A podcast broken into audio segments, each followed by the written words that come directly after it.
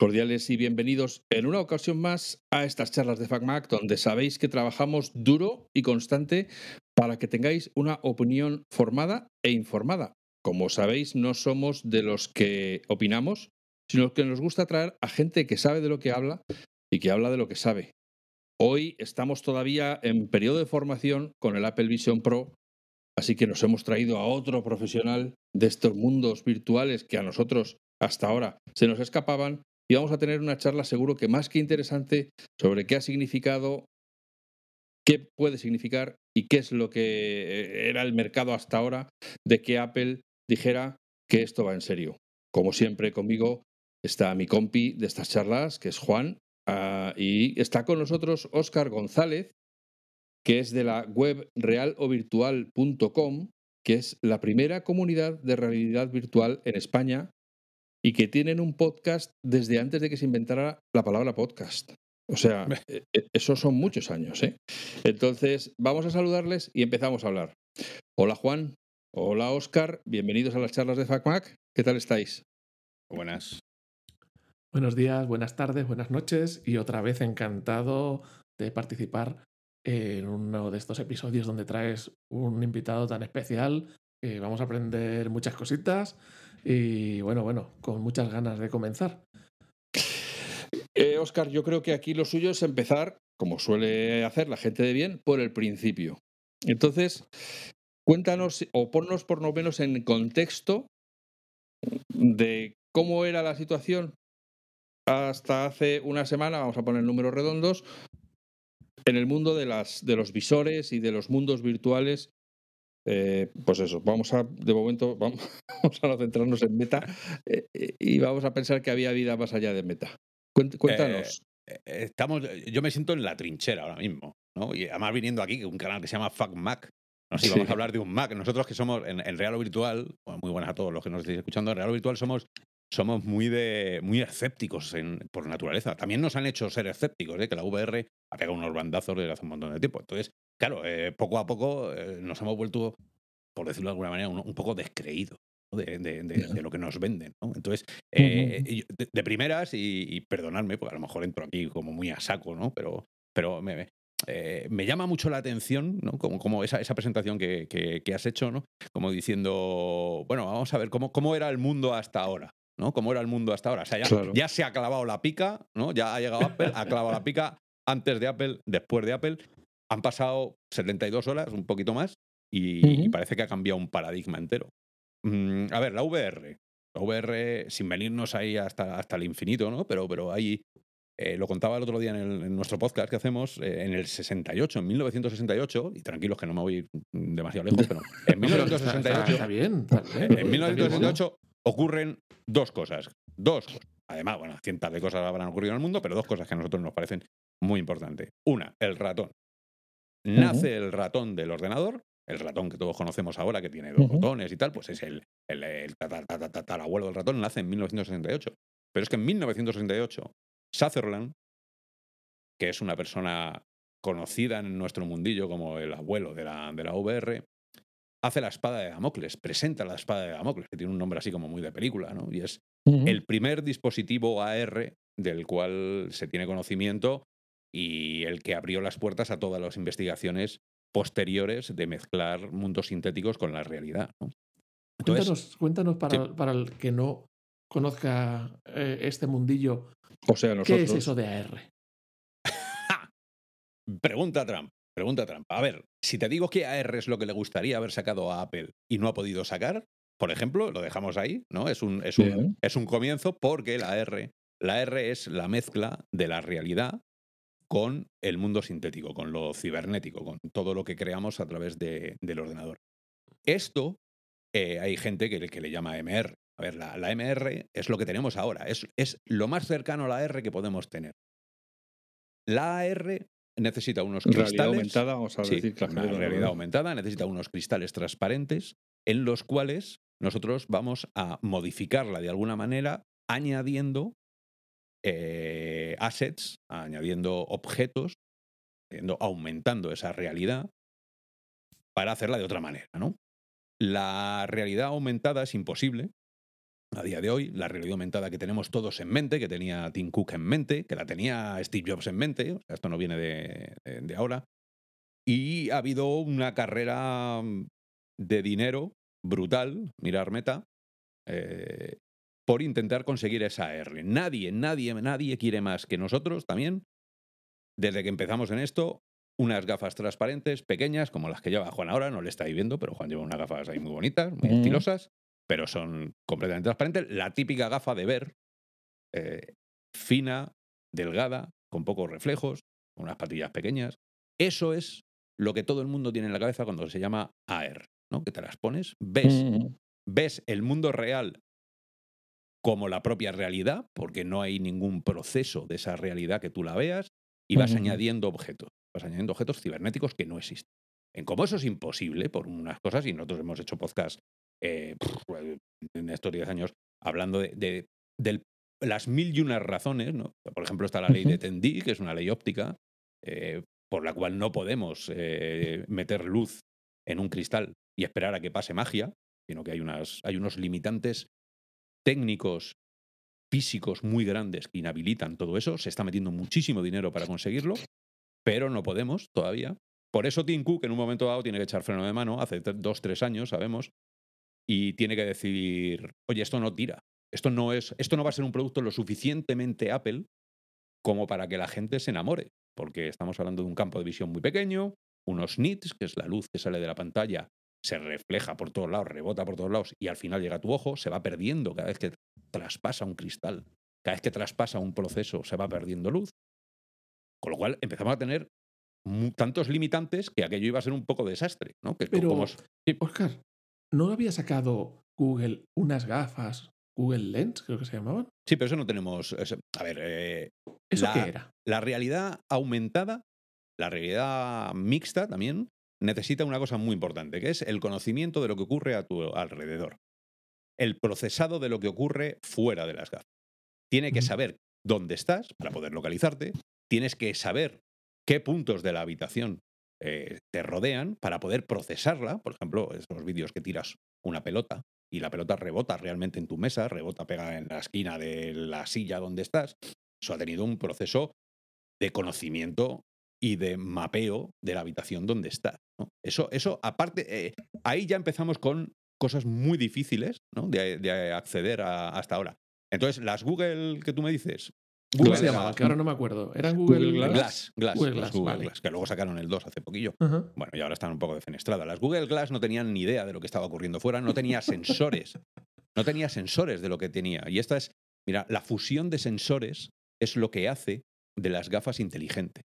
Esas gafas no tenían sensores, lo único que tenían era un cristalito donde se reproyectaba a través de un proyector una luz que caía, era un poco con un combinador. El combinador, creo que se llama, es ese cristal transparente que deja pasar la realidad y donde se proyectan otras imágenes. Entonces era un proyector mono, que además eh, no era estéreo, no tenía estereoscopía, con lo cual era ponerse una cámara colgada, como si te coges un monitor ahora y te lo pegas aquí con cinta americana y vas por ahí, ¿no?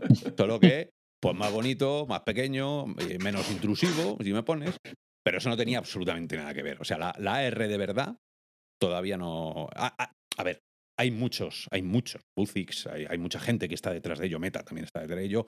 Apple está detrás de ello. Hasta que no consigan dar con la clave de la miniaturización de los componentes y de eh, la disipación de calor, eh, el, crear tanta luz para que llegue, el que salgas a la calle, mires el sol y puedas seguir viendo lo que estás eh, generando por ordenador, esa realidad aumentada. el negro, por ejemplo.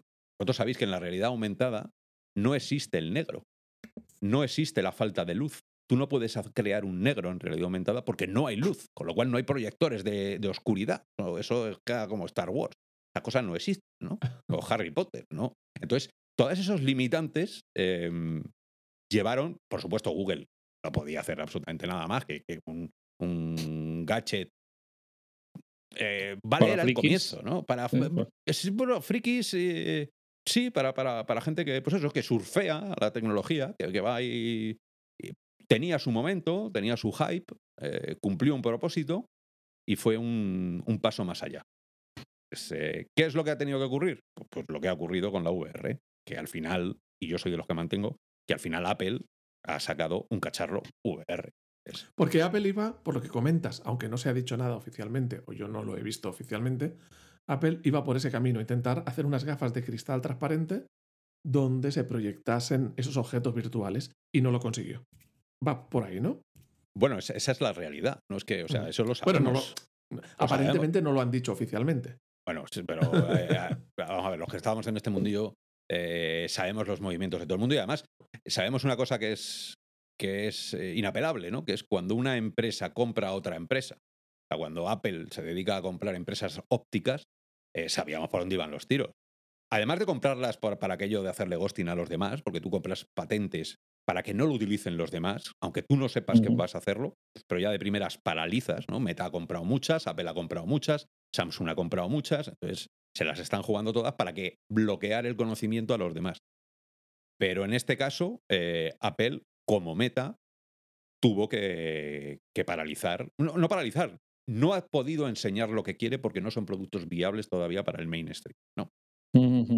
Que no sé, a ver, es verdad que a ver, tenemos muchos conceptos, es que claro, son, me estáis preguntando por cosas de 10 años, entonces no sé cómo condensarlas. Vosotros me vais tirando y yo os voy No, respondiendo. a hombre, ver. no, si era para ponernos No, un poquito la idea, como nos Eh, has trasladado por eso, pero- claramente Pero hasta ahora, por... ah, porque claro, es verdad, a- aunque seas escéptico y no te lo creas, lo que ha sacado Apple tiene unas características de potencia superiores a lo que había ahora en el mercado.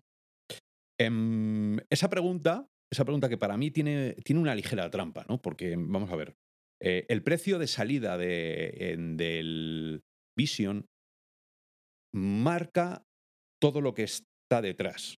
El precio de salida no es un precio que se pueda reflexionar desde el punto de vista de usuario, que es otra conversación distinta de marketing que se puede tener, pero sí que es el precio que marca el Bill of Materials, que se llama, que es el BOM, ¿no? Esa lista de componentes que sale publicada, porque se filtra aquí en este mundo, ya se filtrará, se filtra absolutamente todo, pues eh, salió filtrada antes de que saliera el visor. Sabíamos que el BOM, que el Bill of Materials, los, cada tornillo, cada componente que llevaba esas gafas, eh, valían 1.500 euros, o sea, perdón, dólares, son 1.500 dólares, sin mano de obra, sin cosas, ¿no? sin, sin, por supuesto, el, el beneficio industrial, pero bueno, es, es el coste del material. ¿no? Pues ese coste de material, so- solo, solo las, si sumamos las, los cristales, los, sí. los- los- las lentes, si, si las lentes pancake, luego contamos algo de las lentes, pero las lentes pancake y sumamos el M2, ya suma más que un Quest, por ejemplo, que son las gafas de Meta. ¿no? O sea que eh.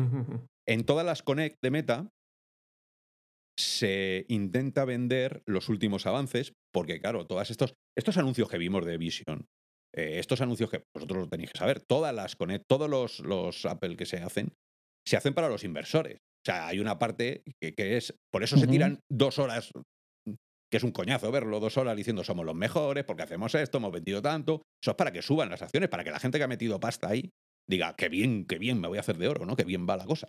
Entonces, eh, claro, todo, todos estos eh, mm, charlas que, que se están dando em, van con esa dirección.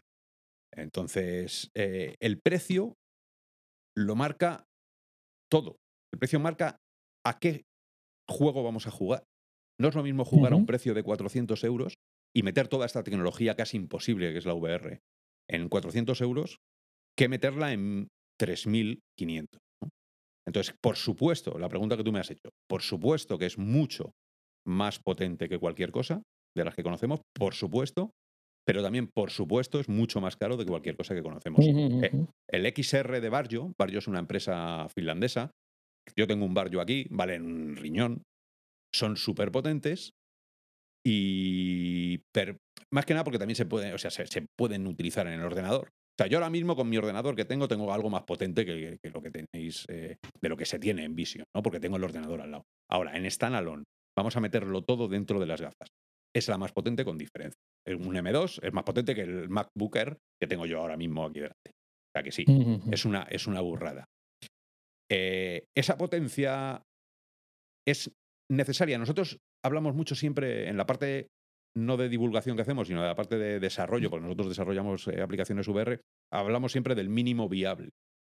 Eh, ¿Cuál es el mínimo viable para lanzar un producto al mercado? El mínimo, sin irnos a máximo. Eh, ¿Es Quest un mínimo viable para enseñar lo que es la VR a la gente? Pues seguramente sí, a un precio de 450, 350. ¿Es Apple un mínimo viable? Eso ya lo tenemos que decidir entre todos. ¿Es un mínimo viable eh, todo el cómputo que están haciendo para conseguir el sonido que, parece ser que tiene? Eh, para conseguir la imagen que parece ser que tiene. ¿Es un puñetazo en la mesa? Em, claro, aquí está el gran debate, ¿no? Donde, ¿Dónde está posicionando este visor? O sea, si le das el dinero, y hablo solo técnicamente, porque sé que ahora eh, se habla mucho del ecosistema, y eso es, luego lo hablamos, Pero a nivel técnico, 3.500 dólares se lo das a Michael Abras, a Marbola, son grandes pensadores de la VR, al mismo Carmack, y te hacen un pedazo de, cacharro que te, alucina, ¿no? Porque los hemos visto, el Half Dome de, Meta, antes incluso de, todo este desastre del metaverso, eh, eran pedazo de cacharros alucinantes, tenían un HD, han, probado con HDR, han probado. Entonces, claro, eh, aquí hay una decisión, y vosotros conocéis Apple muchísimo más que yo, de cómo entramos en el mercado, contra quién vamos a competir y cuál es nuestro usuario y qué le vamos a ofrecer al usuario. Entonces, sí, pues este resumen viene a decir que no era tan, no era tan sencilla la, pregunta, ¿no? De, ¿Es más potente que cualquier cosa que tengamos? Sí, pero tiene un montón de condicionantes y de apuesta. Y de apuesta.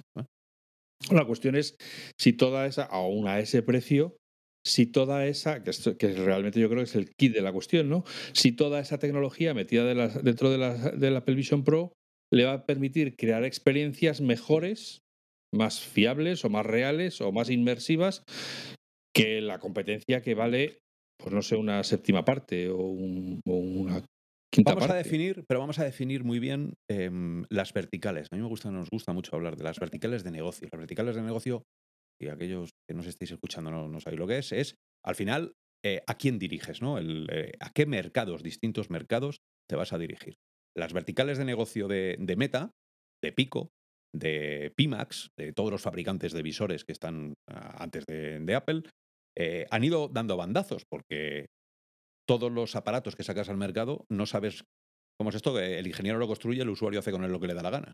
Entonces, eh, al final tienes que ver lo que hace el usuario con él. El, reloj de Apple, el, iWatch, eh, no nació siendo un teléfono de fitness. O sea, perdón, un reloj de fitness. El, reloj fue evolucionando y ellos se dieron cuenta en un momento dado, oye, que todo Dios sale a hacer fitness con él, que se van al parque a correr, que se van al gimnasio, que están contando las calorías. Y empezaron a meterle un componente fitness muy grande después, ¿no?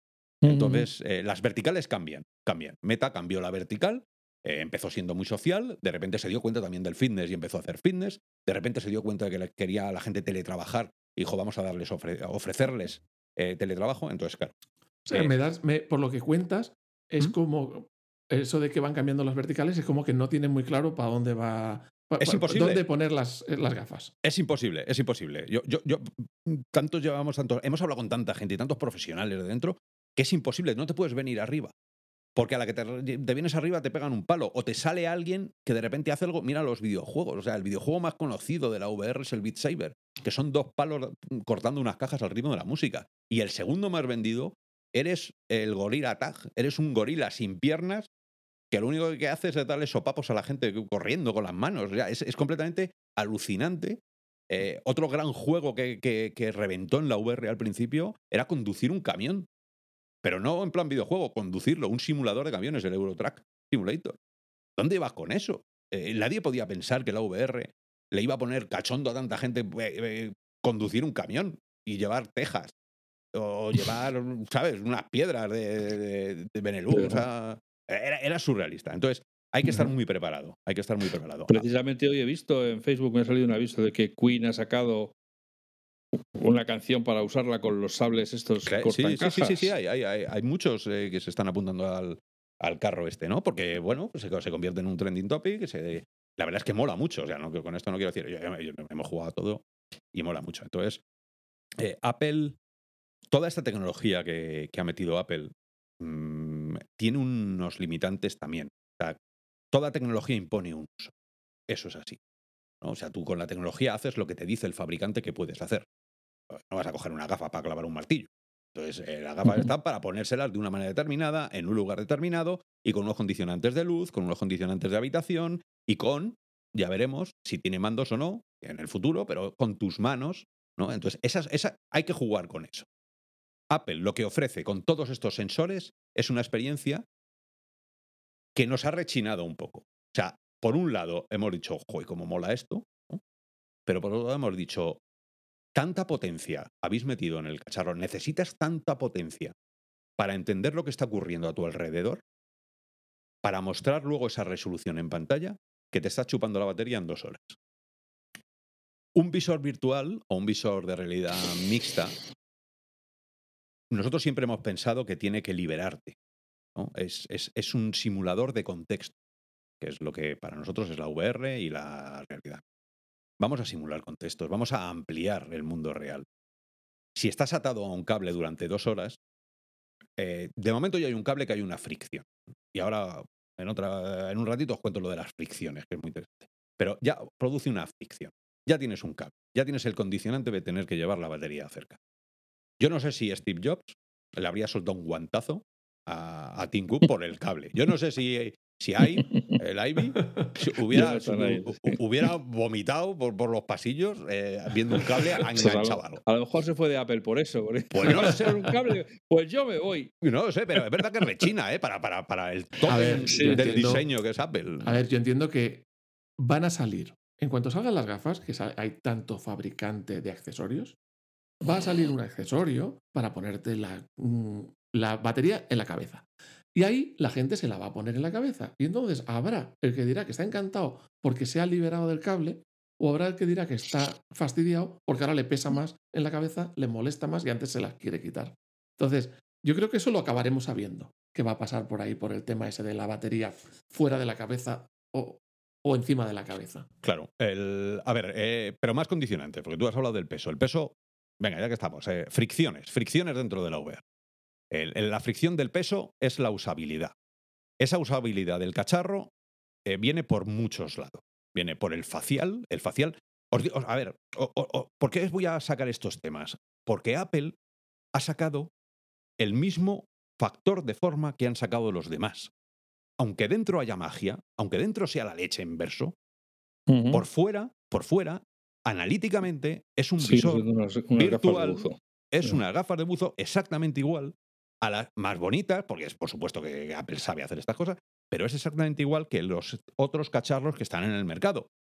En funciones, o sea, en, propiedades, ¿no? Es un cacharro que te lo tienes que poner delante de los ojos, que tiene un facial, que se llama el facial, es la espuma que toca tu cara, que tiene unas pantallas, que tiene unas lentes, que tiene unos altavoces, que necesita una batería.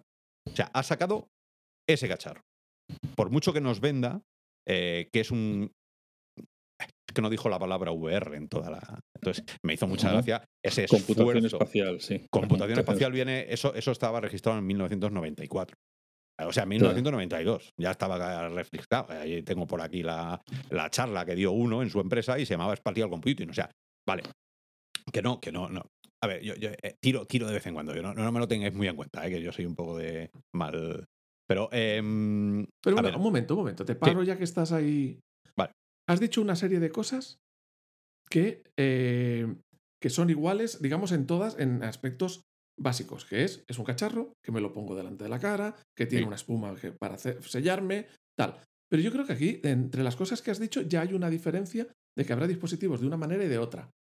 El que es autónomo y el que tiene que estar enchufado a un ordenador. Entiendo que tenemos de los dos en el mercado. Bueno, hay tres tipos. Normalmente podemos llevarlo en dos, en dos eh, tipos. Está el llamado standalone, que lleva un SOC, que es el System on Chip, que es todo dentro del chip, como lo va a tener Apple, como lo tiene Qualcomm. Y luego están los que dependen de un tercero, de un ordenador. Mm. Entonces, eso sí que son. Digo porque hay eh, todos los que es. No todos los standalone se pueden conectar al ordenador y no todos los que son de ordenador llevan un chip dentro. Entonces son como tres familias. Están los híbridos, que son al final la mayoría de los modernos. ¿eh? Todas las Meta Quest Pro, las tengo aquí, las Meta eh, que también tengo aquí, las Barjo, por ejemplo, que las tengo aquí detrás. Esas son híbridas, las puedes conectar al ordenador o las puedes enviar la imagen del ordenador a las gafas o puedes utilizar solo la potencia que están dentro de las gafas. Entonces entiendo que la diferencia para el usuario es cuando las utilizo desconectadas del ordenador, tengo menos calidad o menos potencia de cálculo, eh, entonces el juego o lo que sea que estoy viendo es más básico y cuando lo enchufo al ordenador aprovecho toda su potencia y Eso es. el, el juego o la imagen o lo que estoy viendo es de mayor calidad. y- Puede ser que además la imagen la mandes desde el ordenador vía streaming, vía wifi, a las gafas. ¿Vale? No necesitas el cable, pero sí que necesitas el cerebro de la bestia. Sí, sí, sí, que lo piensa una máquina separada. Eso en es. cambio, las que funcionan solas, las standalone, que te has dicho, es que todo se lo hacen ellas solitas. Todo se lo hacen ellas solitas, eso es. Ujú. El- el- el- la fusión de sensores que hablaba antes es lo que convierte unas gafas standalone en unas gafas inteligentes. Tienen unas cámaras externas. Ya sabemos que Apple ha incorporado muchísimas más cámaras que los demás para realizar funciones. Por ejemplo, el tracking de tus manos. ¿Cómo sabe el visor dónde están tus manos? ¿Cómo sabe el tracking de la habitación? ¿Cómo sabe que entra una persona en la habitación? ¿Cómo sabe que la estantería que la tienes ahí de repente ha cambiado de sitio? ¿Cómo sabe dónde está el suelo? Todo eso lleva una- unas cámaras, unos sensores, porque lleva LIDAR, lleva una cámara de profundidad en tiempo real. Claro, todo eso se zumba a la batería como si no hubiera mañana. ¿no? Y entonces, esa es la primera, la pri- el, el primer gran limitante del visor es dos horas de batería.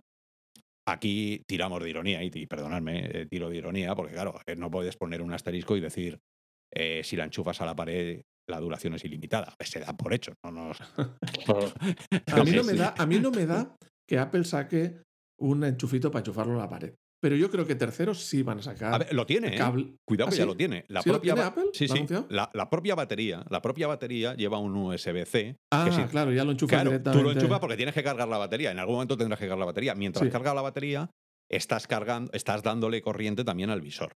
Es, la, es, no es- sabía. es- es la primera vez quitando las Magic Clip. Las Magic Clip, que es un producto medio fallido, es, fue una cosa. Bueno, Arborith, que es el, el- el que estuvo ahí desarrollándolo, eh, viendo la presentación de Apple, le daban vueltas a la cabeza diciendo: Pero si todo eso es lo que he dicho yo, llevo cinco años diciendo el spatial computing y haciendo. Y, y- y sabe que ha muerto, o sea, Mortimer. En el momento en que estaba ahí, dice: A tomar por saco, ya no tengo nada que hacer. Pero vamos, eh, Magic Leap, Magic Leap eh, llevaba un disco, como los discos estos de, de los PUC, estos de jugar al hockey, las pastillas de. Sí. pues llevaba, ahí llevaba todo. ¿no? Y entonces, eh, no es el primero que lo intenta, pero es verdad que dos horas de batería, como standalone, se queda muy corto porque empieza a limitar muchas cosas, muchas experiencias que vas a poder tener con él. Por eso, durante toda la presentación de Apple, del Vision, no se ve a casi nadie moviéndose. Casi todo el mundo está sentado viendo la televisión, casi todo el mundo está estático con sus hijos haciéndole la foto, estás estático trabajando, estás sentado en un sofá. Cuando la VR, cuando la MR, que, además va a venir con Quest 3 también, eh, todos los anuncios que ves es viva la libertad, ¿no? Moviéndose. Hay una cosa que se llama Scale Room en realidad virtual, que es poder moverte por un espacio físico real de tu habitación, pero en realidad lo que es, bueno, en virtual lo que estás haciendo es también pasear por esa habitación virtual, ¿no? Pues eso es lo que te da una sensación de presencia, porque te, te, te involucra, te, te eh, rodea de tecnología y te rodea de la inmersión, que se llama la inmersión tecnológica, deriva en presencia. Para tener esa presencia, hace muchos años, yo recuerdo, una, antes de Oculus, eh, se iban a ver lo que estaba haciendo Valve, Valve, HTC Vive, que son también los de Valve, eh, tenían hecho el primer visor y ellos sí eran capaces de moverse por la habitación. Pues tenían unos QR en las paredes y tal, fue muy famosa esa, esa foto. Y claro, Oculus no podía moverse por la habitación, no tenía ese scale room. Y cuando la primera vez que prueban desde Oculus eso, se vuelven corriendo al laboratorio diciendo, Dios mío, qué sensación de haber estado ahí. No es solo mover la cabeza, es poder agacharme, moverme, sentarme, ir a la, una estantería virtual que pueda tener allí y agarrarlo, ¿no? Cuando estás atando al, al usuario a dos horas, eh, se crea esa limitación, ese límite tan, tan insalvable, ¿no? Yo no sé si luego sacarán, a ver, tampoco vas a llevar una batería con ruedas, ¿no? Porque, que te- Bueno, pero, entiendo, entiendo, o sea, por lo que tú estás contando, al final el, el usuario se pone una batería en el bolsillo y puede hacer todo eso de moverse por la habitación sin ningún problema, ir a donde tal, incluso puede salir fuera sabiendo que son dos horas. Que yo me imagino que, siendo que es un cable USB-C, como has dicho, pues podrán cambiar la batería y poner otra en caso de que se haya quedado a medio ver la película o a medio... Preguntas, preguntas sin contestar. Y tú acabas de hacer una, pregunta sin contestar. ¿Qué pasa si le quito la batería al visor? ¿Tiene Para- batería propia para aguantar lo suficiente mientras ¿Tiene algo? ¿Tiene un mínimo de batería? No parece que tenga ese mínimo de batería, porque Pero tiene. a mí Entonces, me sale una pregunta. Dime. Si no tiene ese mínimo de batería, sí. ¿No tendría más sentido que el procesador lo hubiesen puesto con la batería Completamente, para quitar peso y tamaño al casco? completamente. Y O seguro. sea, que y tiene algo. Entonces, ¿por qué lo han puesto ahí? Por algo será. Esos ya son decisiones O sea, eh, Los, industriales. los visores ¿no? que tú conoces de otros fabricantes que no son standalone, es decir, que se conectan a un ordenador y es el ordenador el que trabaja, no tienen un procesador, Bueno, tienen, no tienen, tan potente, no tienen Eso es. batería, no tienen, tienen todo nada. eso. Mm. Tienen que ser mucho más ligeros y más Sí. pequeños que las gafas de Apple. Bueno, lo de, pequeños ha sido. Estamos viviendo una generación. La verdad es que eh, Apple ha esperado a un momento justo. Si llega. Apple no podía salir hace dos años. Era imposible que saliera hace dos años y eso sabíamos. Porque no, no podía salir con este diseño. ¿te No podía salir con este diseño, porque el diseño de un visor virtual viene dado, entre muchas otras cosas, pero casi el 80% de- del visor lo marca la tecnología óptica que lleve, las lentes que lleven dentro. Las lentes, durante muchos, estos últimos nueve años, ocho años, hemos estado con una tecnología que se llama Fresnel. Fresnel son unos anillos concéntricos que las habréis visto en, en muchos anuncios de Meta o de Pico, o de todos los fabricantes. Era una tecnología que coge una lente, aquí me, me pongo un poco técnico, pero eh, eh, la, la lente, el cristal.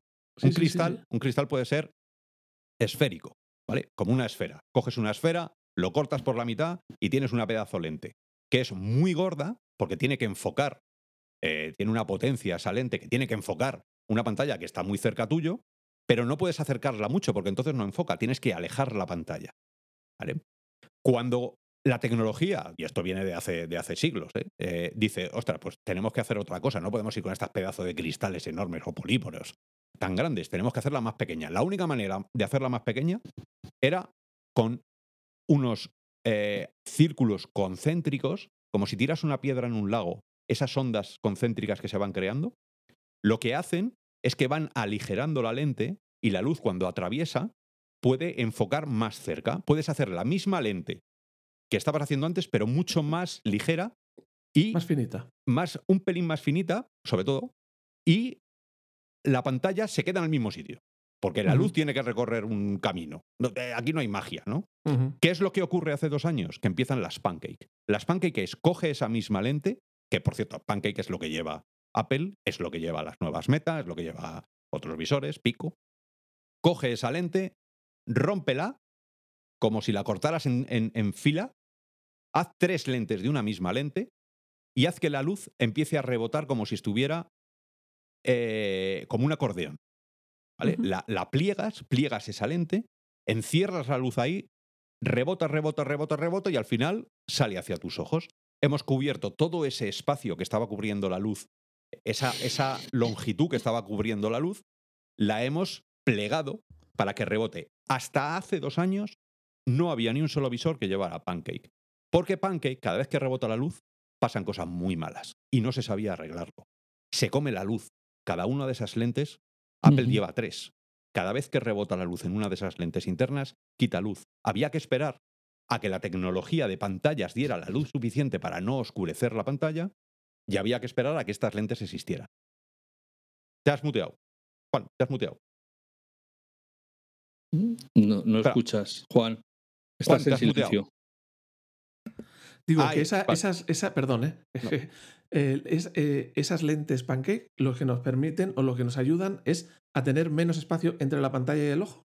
Nos es- Claro, porque estamos recortando esa longitud de luz que tenía Claro. que llegar de un sitio a otro. Y no están esos- armatoste las Y- gafas. Efectivamente. Por eso Vale. Apple decide, no podemos sacar las que queremos, que son las gafas transparentes que todo el mundo espera, pero ya gracias a la tecnología óptica de estos años conseguimos reducir el tamaño y podemos sacar un visor que no sea tan salvaje, porque si no, habría sido un zapato Claro. pues, de, de una bota de esas Doc Martin. Sí, ¿no? sí, sí, sí, No sí, Bueno, y entiendo que has dicho, hace dos años salen estas lentes con una tecnología suficientemente ya bien afinada para que se puedan utilizar sin que ese resta de luz o esta pérdida de luz eh, afecte negativamente. Sí. Pero yo entiendo que también hay otro elemento importante, por la fecha, ¿eh? Por la fecha en la que lo has dicho, que es el procesador. Eh, perdona que le meta el dedo en el ojo a Alf ahora. Claro, no, Sí. no puedes poner en Pues esas sí. gafas un procesador Intel ahí a soplar, y a, a Que se calentarse caliente y que. claro. No existe. y que no- te queme la cabeza. No existe, mirar, eh, los, los chips estos se llaman, se llaman SOC, ¿no? que es System on Chip. Tú tienes que meter todo, absolutamente todo dentro de ese chip. Claro. Tienes que meter el procesador, el coprocesador, la, el- la GPU, eh, todo. ¿Qué es lo que ha hecho Apple eh, esta vez con el procesador? Eh, mm, una cosa maravillosa que estábamos esperando desde hace mucho tiempo es que por fin alguien le plantara cara a Qualcomm. Y, y de aquí, de aquí se, se, eh, sacamos otro camino enorme, que me, me lo apunto para luego sacarlo a ver qué os parece, ¿no? Ves apuntando lista de capítulos sí, Alf, sí. que aquí tenemos Sí. para una temporada. Pero vamos, eh, eh, Qualcomm es el ha sido y es de facto el dueño y señor de los visores virtuales. Es un chip que permite siete cámaras, que permite un. eh, tiene el Adreno, que es eh, el, procesador gráfico, permite un límite, ¿no? Cada, cada generación, cada iteración que saca, mejora el límite. Vale, llega Apple y dice, ahora me saco. No solo me saco mi X2, sino que me saco mi R1. Y vais a flipar todos porque ya. Eso que hace Apple no es la primera que piensa en voy a dedicar un chip exclusivamente a los sensores. Es la primera que lo saca fuera del System on Chip. Es la primera que parte el procesador en dos y decide sacar el R1 fuera de lo que es el propio socket, ¿no? El propio chip en el que tienes en la mano. Eso, eso Qualcomm lo hace porque tiene, si tú coges un, un microscopio y miras un Qualcomm de Meta o de cualquier otro fabricante, ves que son, es una ciudad donde hay pequeñas ciudades dentro y cada uno hace lo que tiene que hacer. Apple ha sacado, ha arrancado esa ciudad y se lo ha llevado a los suburbios y ha sacado dos ciudades distintas. Bien, eso es genial. Eh, eh, ¿Puede ser eficiente? Seguramente sea eficiente. Es mucho más poderoso que los demás, pero tampoco hay que pasarse de poderoso. ¿eh? O sea, a ver, el, el- el M2, el M2 eh, más o menos, más o menos, eh, tengo listas por ahí que, que- que puede llegar a los 380 FPS, ¿no? En, en- en algunos, eh, en algunos test de estos que se hacen sintéticos y tal, ¿no? La, segunda generación de Qualcomm está en 226. ¿vale? No, es, no es que haya sacado algo que es infinitamente mejor, sino que puede estar superando en un 40% lo que va a sacar, lo que saca Qualcomm. Ahora viene MetaQuest 3. MetaQuest 3 viene con la generación 2 del, del chip, del XR2. Pues eh, va a estar por detrás de, Apple, pero no va a estar salvajemente por detrás. Esto no es. No hay una. ¿Vale? Em, ¿Qué es lo que hace el chip de Apple? Que es una burrada eh, haber conseguido meter eso en un, en un visor porque es un chip de ordenador, que es lo que nunca estábamos acostumbrados a tener. Es un chip que te permite ordenador. Y esto viene a la reflexión con la que yo me encuentro más cómodo viendo el visor de, de Vision, que para mí no son unas gafas virtuales, para mí es un portátil. Para mí Un es la cara. plataforma, un ordenador que voy a llevar en la cara. Al contrario de lo que me está vendiendo Meta, que es un teléfono, es un chip de teléfono mejorado, pero que no puedo correr Windows con él. ¿Os imagináis qué pasaría si sacaran un visor que pudiera correr Windows y permitir trabajar a todo el mundo con Windows? Sí, que Eh, se no. Colgaría. es Eh, malo. ¿cómo, cómo se nota que estoy en un canal de Mac, eh? ¿Cómo se nota? Ahí, ahí sacando, Tú sacando- cuando, ves, cuando veas en la oficina, le veías a los señores con las gafas puestas y, y uno que se queda así con la boca abierta, ah, y dices, le tienes que tocar el reset, le, vas- Sí. le tocas en el ombligo y el señor se despierta. Claro, ahí, ahí está. Claro que por otro, por lado, pelo de arena. por otro lado podríamos hacer, podríamos hacer lo que quisiésemos con el visor y no lo que no nos dice Apple que, no, que hagamos, porque está en Wallet Garden aquello tan, tan cerrado. Pero bueno, eh, estáis viendo que, que hay muchas O sea características. que o sea, también por aquí te estás yendo, porque antes de que pierdas ese hilo, Sí. por aquí te estás yendo a lo que has hecho, lo que ha hecho uno es un móvil en un visor y el otro es un ordenador en un visor. Fíjate que muchas de las cosas que hablaba Apple en su presentación era abro mis aplicaciones de ya sea de iPad, de tal, de cual, lo que sea, y puedo trabajar con ellas. Y como es un ordenador, estás trabajando en local en la frente, digamos, en el, en el chip de la frente, Eh, es el que está ejecutando esa hoja de cálculo, ese documento de texto, Verticales. ese navegador. Eso es lo que hablábamos de las verticales. ¿Cuál es la vertical de Apple? ¿Cuál, cuál, cuál- de, de- de salida, ¿eh? Luego tendrá que mutar. O sea, seguramente tendrá que cambiar su, su política cuando los usuarios le lleguen y empiecen a hacer cosas que él nunca habría pensado. Pero una de ellas, el planteamiento es, tienes tu Mac, tienes las gafas, mismo ecosistema, mismas aplicaciones, mismo componentes de trabajo, trabaja como quieras. Es mejor trabajar con las gafas porque tienes las manos libres y vas a poder hacer muchas cosas que tener el, el- el portátil. O sea que yo con eso eh, es algo que demandábamos desde hace muchos años. Meta lleva dos años o tres años intentándolo. Meta sacó el War Room, que es una habitación donde trabajar, donde ver a los demás y tener varias pantallas. Virtual Desktop es, es, la gran aplicación que se ha vendido en todos lados, está presente en todas las plataformas de los fabricantes, porque te permite abrir varios mm, monitores de tu ordenador Windows o de Mac eh, y poder trabajar con ellos. ¿Qué nos falta? Resolución. Resolución. Esa resolución tan enorme que ha metido. Eh, eh, mira, el, el, el, ser humano, vosotros, nosotros, yo, vemos 60 píxeles por grado, como mínimo. 60 píxeles por grado. Las gafas de Apple están en torno a 60 píxeles por grado, porque para hacer los cálculos tendríamos que desmontarlas y todavía no me han mandado a mí el... el... Entonces, eh, no sabemos exactamente el tamaño, porque eso va, es por grado. Aquí no se miden como las pantallas de teléfonos los píxeles por pulgada, sino que son los píxeles por grado de visión que tiene. No, no es lo mismo mirar al centro que mirar a la periferia. ¿no? Entonces, uh -huh. Ahí hay más densidad en el centro que en la periferia. Entonces, eh, esa, esa, esa pedazo de resolución que Michael Abras, que es el, el, el, una de las grandes cabezas pensantes de la, de la VR, eh, hace cinco años decía, yo espero que de aquí a cinco años, se pasaba todas las keynote de estar hablando de ello, dentro de cinco años espero llegar a 4K, espero llegar a 4K, y la gente le decía, pero ah, eso es una burrada, 4K por ojo. ¿eh? Sí, sí, ah, sí, sí. Entonces, ahora lo que tenemos en muchos visores, yo el que tengo en casa es 4K entre los dos ojos, no 4K mm. por ojo. Entonces, claro, estás doblando. ¿Pero eh, tú lo ves, Oscar? Sí. O sea, Sí, tú cuando ves tu visor que es 4K entre los dos ojos, do- entre los dos ojos, ¿ves los píxeles? No, no, vamos a ver, los píxeles se llama el screen door, el efecto screen door, eso es una malla negra donde tú vas poniendo los píxeles. ¿no? Cuando tú ves la separación entre los píxeles, es cuando tú dices, anda, veo los píxeles. No, en- tú no vas a ver, casi no vas a ver los píxeles. A ver, los profesionales, los que llevamos en esto tanto tiempo, te pones el visor y ya, claro, yo, tengo la mirada clínica de decir dónde veo, dónde tal. Pero sí que eh, la gente normal, cuando te pones un visor, no va a ver los píxeles. A 60 grados por píxel ya no lo ves. O sea, hay un, hay un, hay un punto en el que ya dejas de verlo. Es verdad que se podría, eh, eh, estamos hablando de 60, es el mínimo de un ojo humano sano. El, el ojo humano es capaz de ver mucho más, porque el contraste tiene muchísimo que ver. Por eso el HDR es tan- está en boca de todo el mundo. Queremos HDR, ¿por qué? Porque hace que, sea la resolución mejor, esa resolución eh, subjetiva que tenemos en la cabeza. Tú eres capaz de ver, el ser humano es capaz de ver ese píxel encendido en un mar negro, no solo un píxel encendido. Entonces, eh, eso es lo que va a haber una mejora brutal. Y además una mejora brutal es un antes y un después. Tú no puedes ver una pantalla de estas, y es el problema de la tecnología, ¿eh? de VR y MR. En el momento en el que te pones algo muy bueno delante de los ojos, ¿cómo vas a ir para atrás? ¿Y tú, Claro. tú crees que ahí es un cambio importante? Es decir, eh, el hecho de que la gafa tenga suficiente calidad de imagen o no, es como, sí, me gusta esta tecnología, no me gusta esta tecnología, porque yo creo, te voy a explicar un poquito, que ya lo he explicado en, en un podcast anterior, para mí el- el- la gafa tiene un, elefen- un- un elemento binario, es decir, puede no gustarme nada o gustarme muchísimo. Y mi experiencia es eh, con las, gafas de Sony de la PlayStation 4. En la playa- en las gafas de Sony de PlayStation 4 había, pasaban dos cosas. Un visor donde se veían unos píxeles que si te daban en la cabeza te hacían sangre, se veía muy pixelado. Sí. Y el segundo, el mareo. O sea, al cabo de unos minutos de querer echar la pota. Para mí, la primera vez que pruebo esas gafas, y sobre todo en las demos que preparaba Sony, la experiencia es chulísima. A mí me encanta. O sea, yo quiero eso. Pero cuando entre los píxeles y los mareos, sobre todo los mareos con juegos de terceros, te hacían una sensación tan mal, ya no quiero saber nada. Es de- decir, del todo al nada, por un pequeño detalle pasas del todo al nada.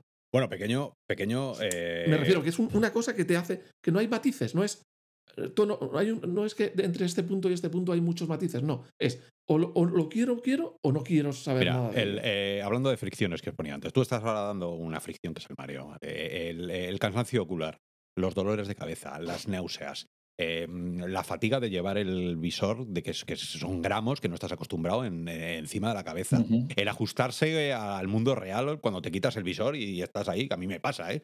Me tiro aquí una hora jugando o dos horas programando en el mundo que estamos haciendo, me lo quito y digo, "Güey, menuda mierda de habitación que tengo. Eh, o sea, hay un punto ahí, hay un punto más psicológico, ¿no? Pero eso, eso, eso es fricción. El mareo, por separar, ¿no? Porque eh, la gente que a lo mejor que nos está escuchando no está acostumbrada a lo que es la, la VR. Eh, la VR dice que marea. Efectivamente, la VR marea. ¿Pero por qué marea? En primer lugar, el frame rate. Es muy, muy importante mantener los 90 frames por segundo. Muy importante. Podemos bajar a 72 como hizo Meta. Para que los 72 hace fliqueo. Tiene la luz blanca a un porcentaje de, la gente, hace que vaya, eh, que, vibre la, luz. ¿no? Entonces, mejor 90. 90 son 11,1 milisegundos. Cada 11,1 milisegundos tiene que haber un frame. Y ya empezamos con preguntas importantes que a mí me gustaría que explicara eh, Apple en algún momento, ¿no? Porque es el corazón de la VR. Cuando tú mantienes una aplicación a 90 frames por segundo, lo que estás generando es una naturalidad que el usuario la va a procesar como si fuera el mundo real. En el momento en el que bajas de 90 empiezan a pasar muchas cosas en el cerebro y eso es ampliamente conocido. Por eso toda la, gente que, que, desarrolla aplicaciones para la VR tiene un ojo siempre puesto en el contador de frames. Esto no es un videojuego en el que te puede pegar un lagazo y bajar a 30 frames porque te has venido arriba metiendo iluminaciones, no vaqueando luces y haciendo... no, no, aquí tiene que ser 90 clavados. Meta es... Eh, Sony, Sony, cuando tú mandas un juego a Sony, tiene que pasar unas pruebas eh, durante mucho tiempo. Y una de esas pruebas es, tío, bajas de 90. A vete al carajo, esto no se lo puedo poner a los usuarios, ¿no? Haz lo que quieras, optimiza como quieras, ¿no? Entonces, ¿qué nivel de optimización van a tener los desarrolladores que desarrollen para Apple? ¿Va a poner Apple algún tipo de, curación, algún tipo de límite y va a decir, tú no sales en la página oficial? Porque la gente, y ahora entramos, también quiero, quiero dejar por aquí un mensaje eh, importante, la gente que llevamos programando para la realidad virtual, llevamos 10 años de aprendizaje de lo que no puedes hacer jamás con el usuario. Jamás puedes hacer ciertas cosas. Mi miedo es que ahora con Apple, con esta, este gran autobús que lleva, bueno, un autobús, ha venido una nave espacial, han venido los extraterrestres a la Tierra, y, eh, con ello va a llegar un montón de gente que diga, me voy a poner yo a programar. Programar para la realidad mixta, virtual, lo que tú quieras, como quieras llamarle, es muy, muy, muy complicado. Porque hay muchísimas cosas que se te van a pasar por delante. la gente interacciona con tu mundo. Tienes que preparar tu mundo para que sea interacción. Entonces, si bajamos los frames, va a haber mareo. Si el, vas a empezar a mover la cabeza, tú sabes la cantidad de veces que tenemos que que me tengo que poner detrás de la gente cuando enseñamos aplicaciones o vamos a ferias o algo, de agarrarle la cabeza y decirle, ¿quieres mantener la cabeza quieta? Que parece que te has tomado un ácido o algo. Porque, porque claro, Tú, te pones las gafas y empiezas a flipar en mil colores. Claro, y, miras para un lado y miras para otro. pero ¿cómo no va a marear? Tú vete, tú vete, por la calle como pollo sin cabeza. Pues claro, terminas vomitando, pero... Otra de las cosas que marea. Claro, hay gente que me dice, no, es que me he metido en una montaña rusa. Juegue mareo. Toma, claro, métete en la Dragon Khan o en esas cosas. Sales que echas el higadillo. Es que me he montado en un Fórmula 1 a 350 y he cogido la curva y juegue que mareo. Pero tú has visto el cuello de Fernando Alonso. Pero tú has visto, o sea, eh, no estamos preparados, la percepción nuestra para procesar esa realidad que nos estamos, ese contexto que nos está llegando. Entonces, el mareo es muy importante entender por qué ocurre y cómo solucionarlo. Lleva años aprender la interacción con tus manos. ¿Qué va a pasar con las manos cuando tú cojas algo, un objeto? ¿Cómo vas a traquear ese objeto? ¿Qué operaciones de las manos vas a poder hacer? Porque va a haber los falsos positivos, que estamos hartos de programar con falsos positivos. El usuario hace un gesto, eh, aunque tengamos cámara, pero yo os lo explico para los que estéis escuchándolo. Si yo ahora cojo la mano y cierro el puño, eso es un gesto. Es un gesto que es un input, como si hubiera apretado el botón A o si hubiera dado un botón. Eso es un gesto. Si señalo con el dedo, ese es otro gesto. Todo eso tiene que entenderlo el ordenador. ¿Qué pasa con la gente que tiene las manos pequeñas? ¿Qué pasa cuando hay oclusiones? Cuando mi dedo, hago dos, pongo dos dedos y el otro dedo está por detrás. ¿Qué ocurre con todo eso? Eso ha sido unos años tan bestias de aprendizaje. Leap Motion vive de eso solo exclusivamente. Toby es otra empresa que vive solo de traquearte los ojos. Para traquearte los ojos, tienen que pasar un montón de cosas. Todo el mundo tiene ojos distintos. Todo el mundo no es simétrico. ¿Qué pasa si falla el tracking de ojos? Se va al carajo la aplicación y empieza a hacer cosas raras que te pueden marear. ¿Qué pasa si falla el tracking de manos? ¿Qué pasa si falla el tracking de habitación porque de repente ha habido una luz que ha ha sobreexpuesto las cámaras y ya no saben dónde estás.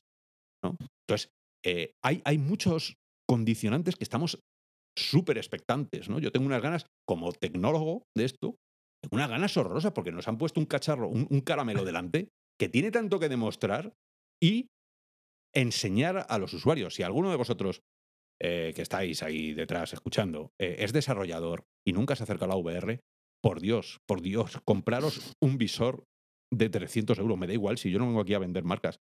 Comprar cualquiera y empezar a probar qué pasa, cómo programar para VR antes de enfrentaros a Apple. Porque Pero no, no, sí. no hay también hay una, un... Dice, ¿cómo programar para VR? ¿No está un poquito ese mundillo también un poco desorientado? ¿O ya está claro cómo programar para unas No, no, VR? tenemos, O, o cada fabricante hace su guerra por su lado.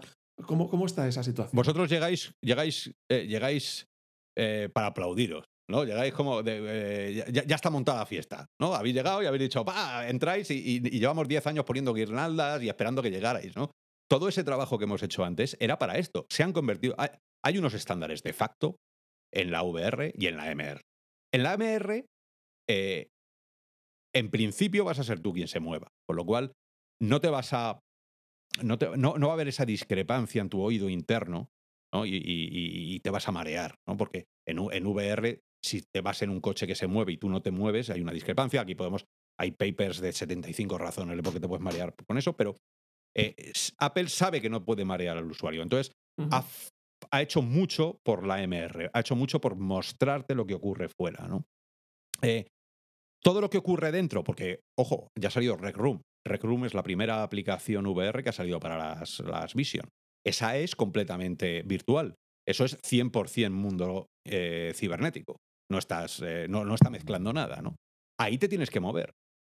Durante estos 10 años hemos aprendido que hay ¿Qué es tres juego? estándares.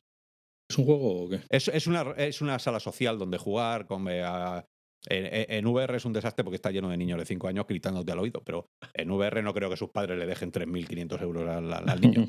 Entonces eh, nos quitaremos esa parte. Pero eh, eh, eh, tú en Rec Room juegas al baloncesto, juegas a los dardos, pero tienes que ir allí. Tienes que apretar con el, con el botón o tienes que hacer un gesto con la mano para aparecer allí. ¿Cómo te mueves? ¿Te vas a mover levitando? Que es el movimiento que a nosotros nos gusta mucho, que es el libre. ¿Te vas a mover teletransportándote?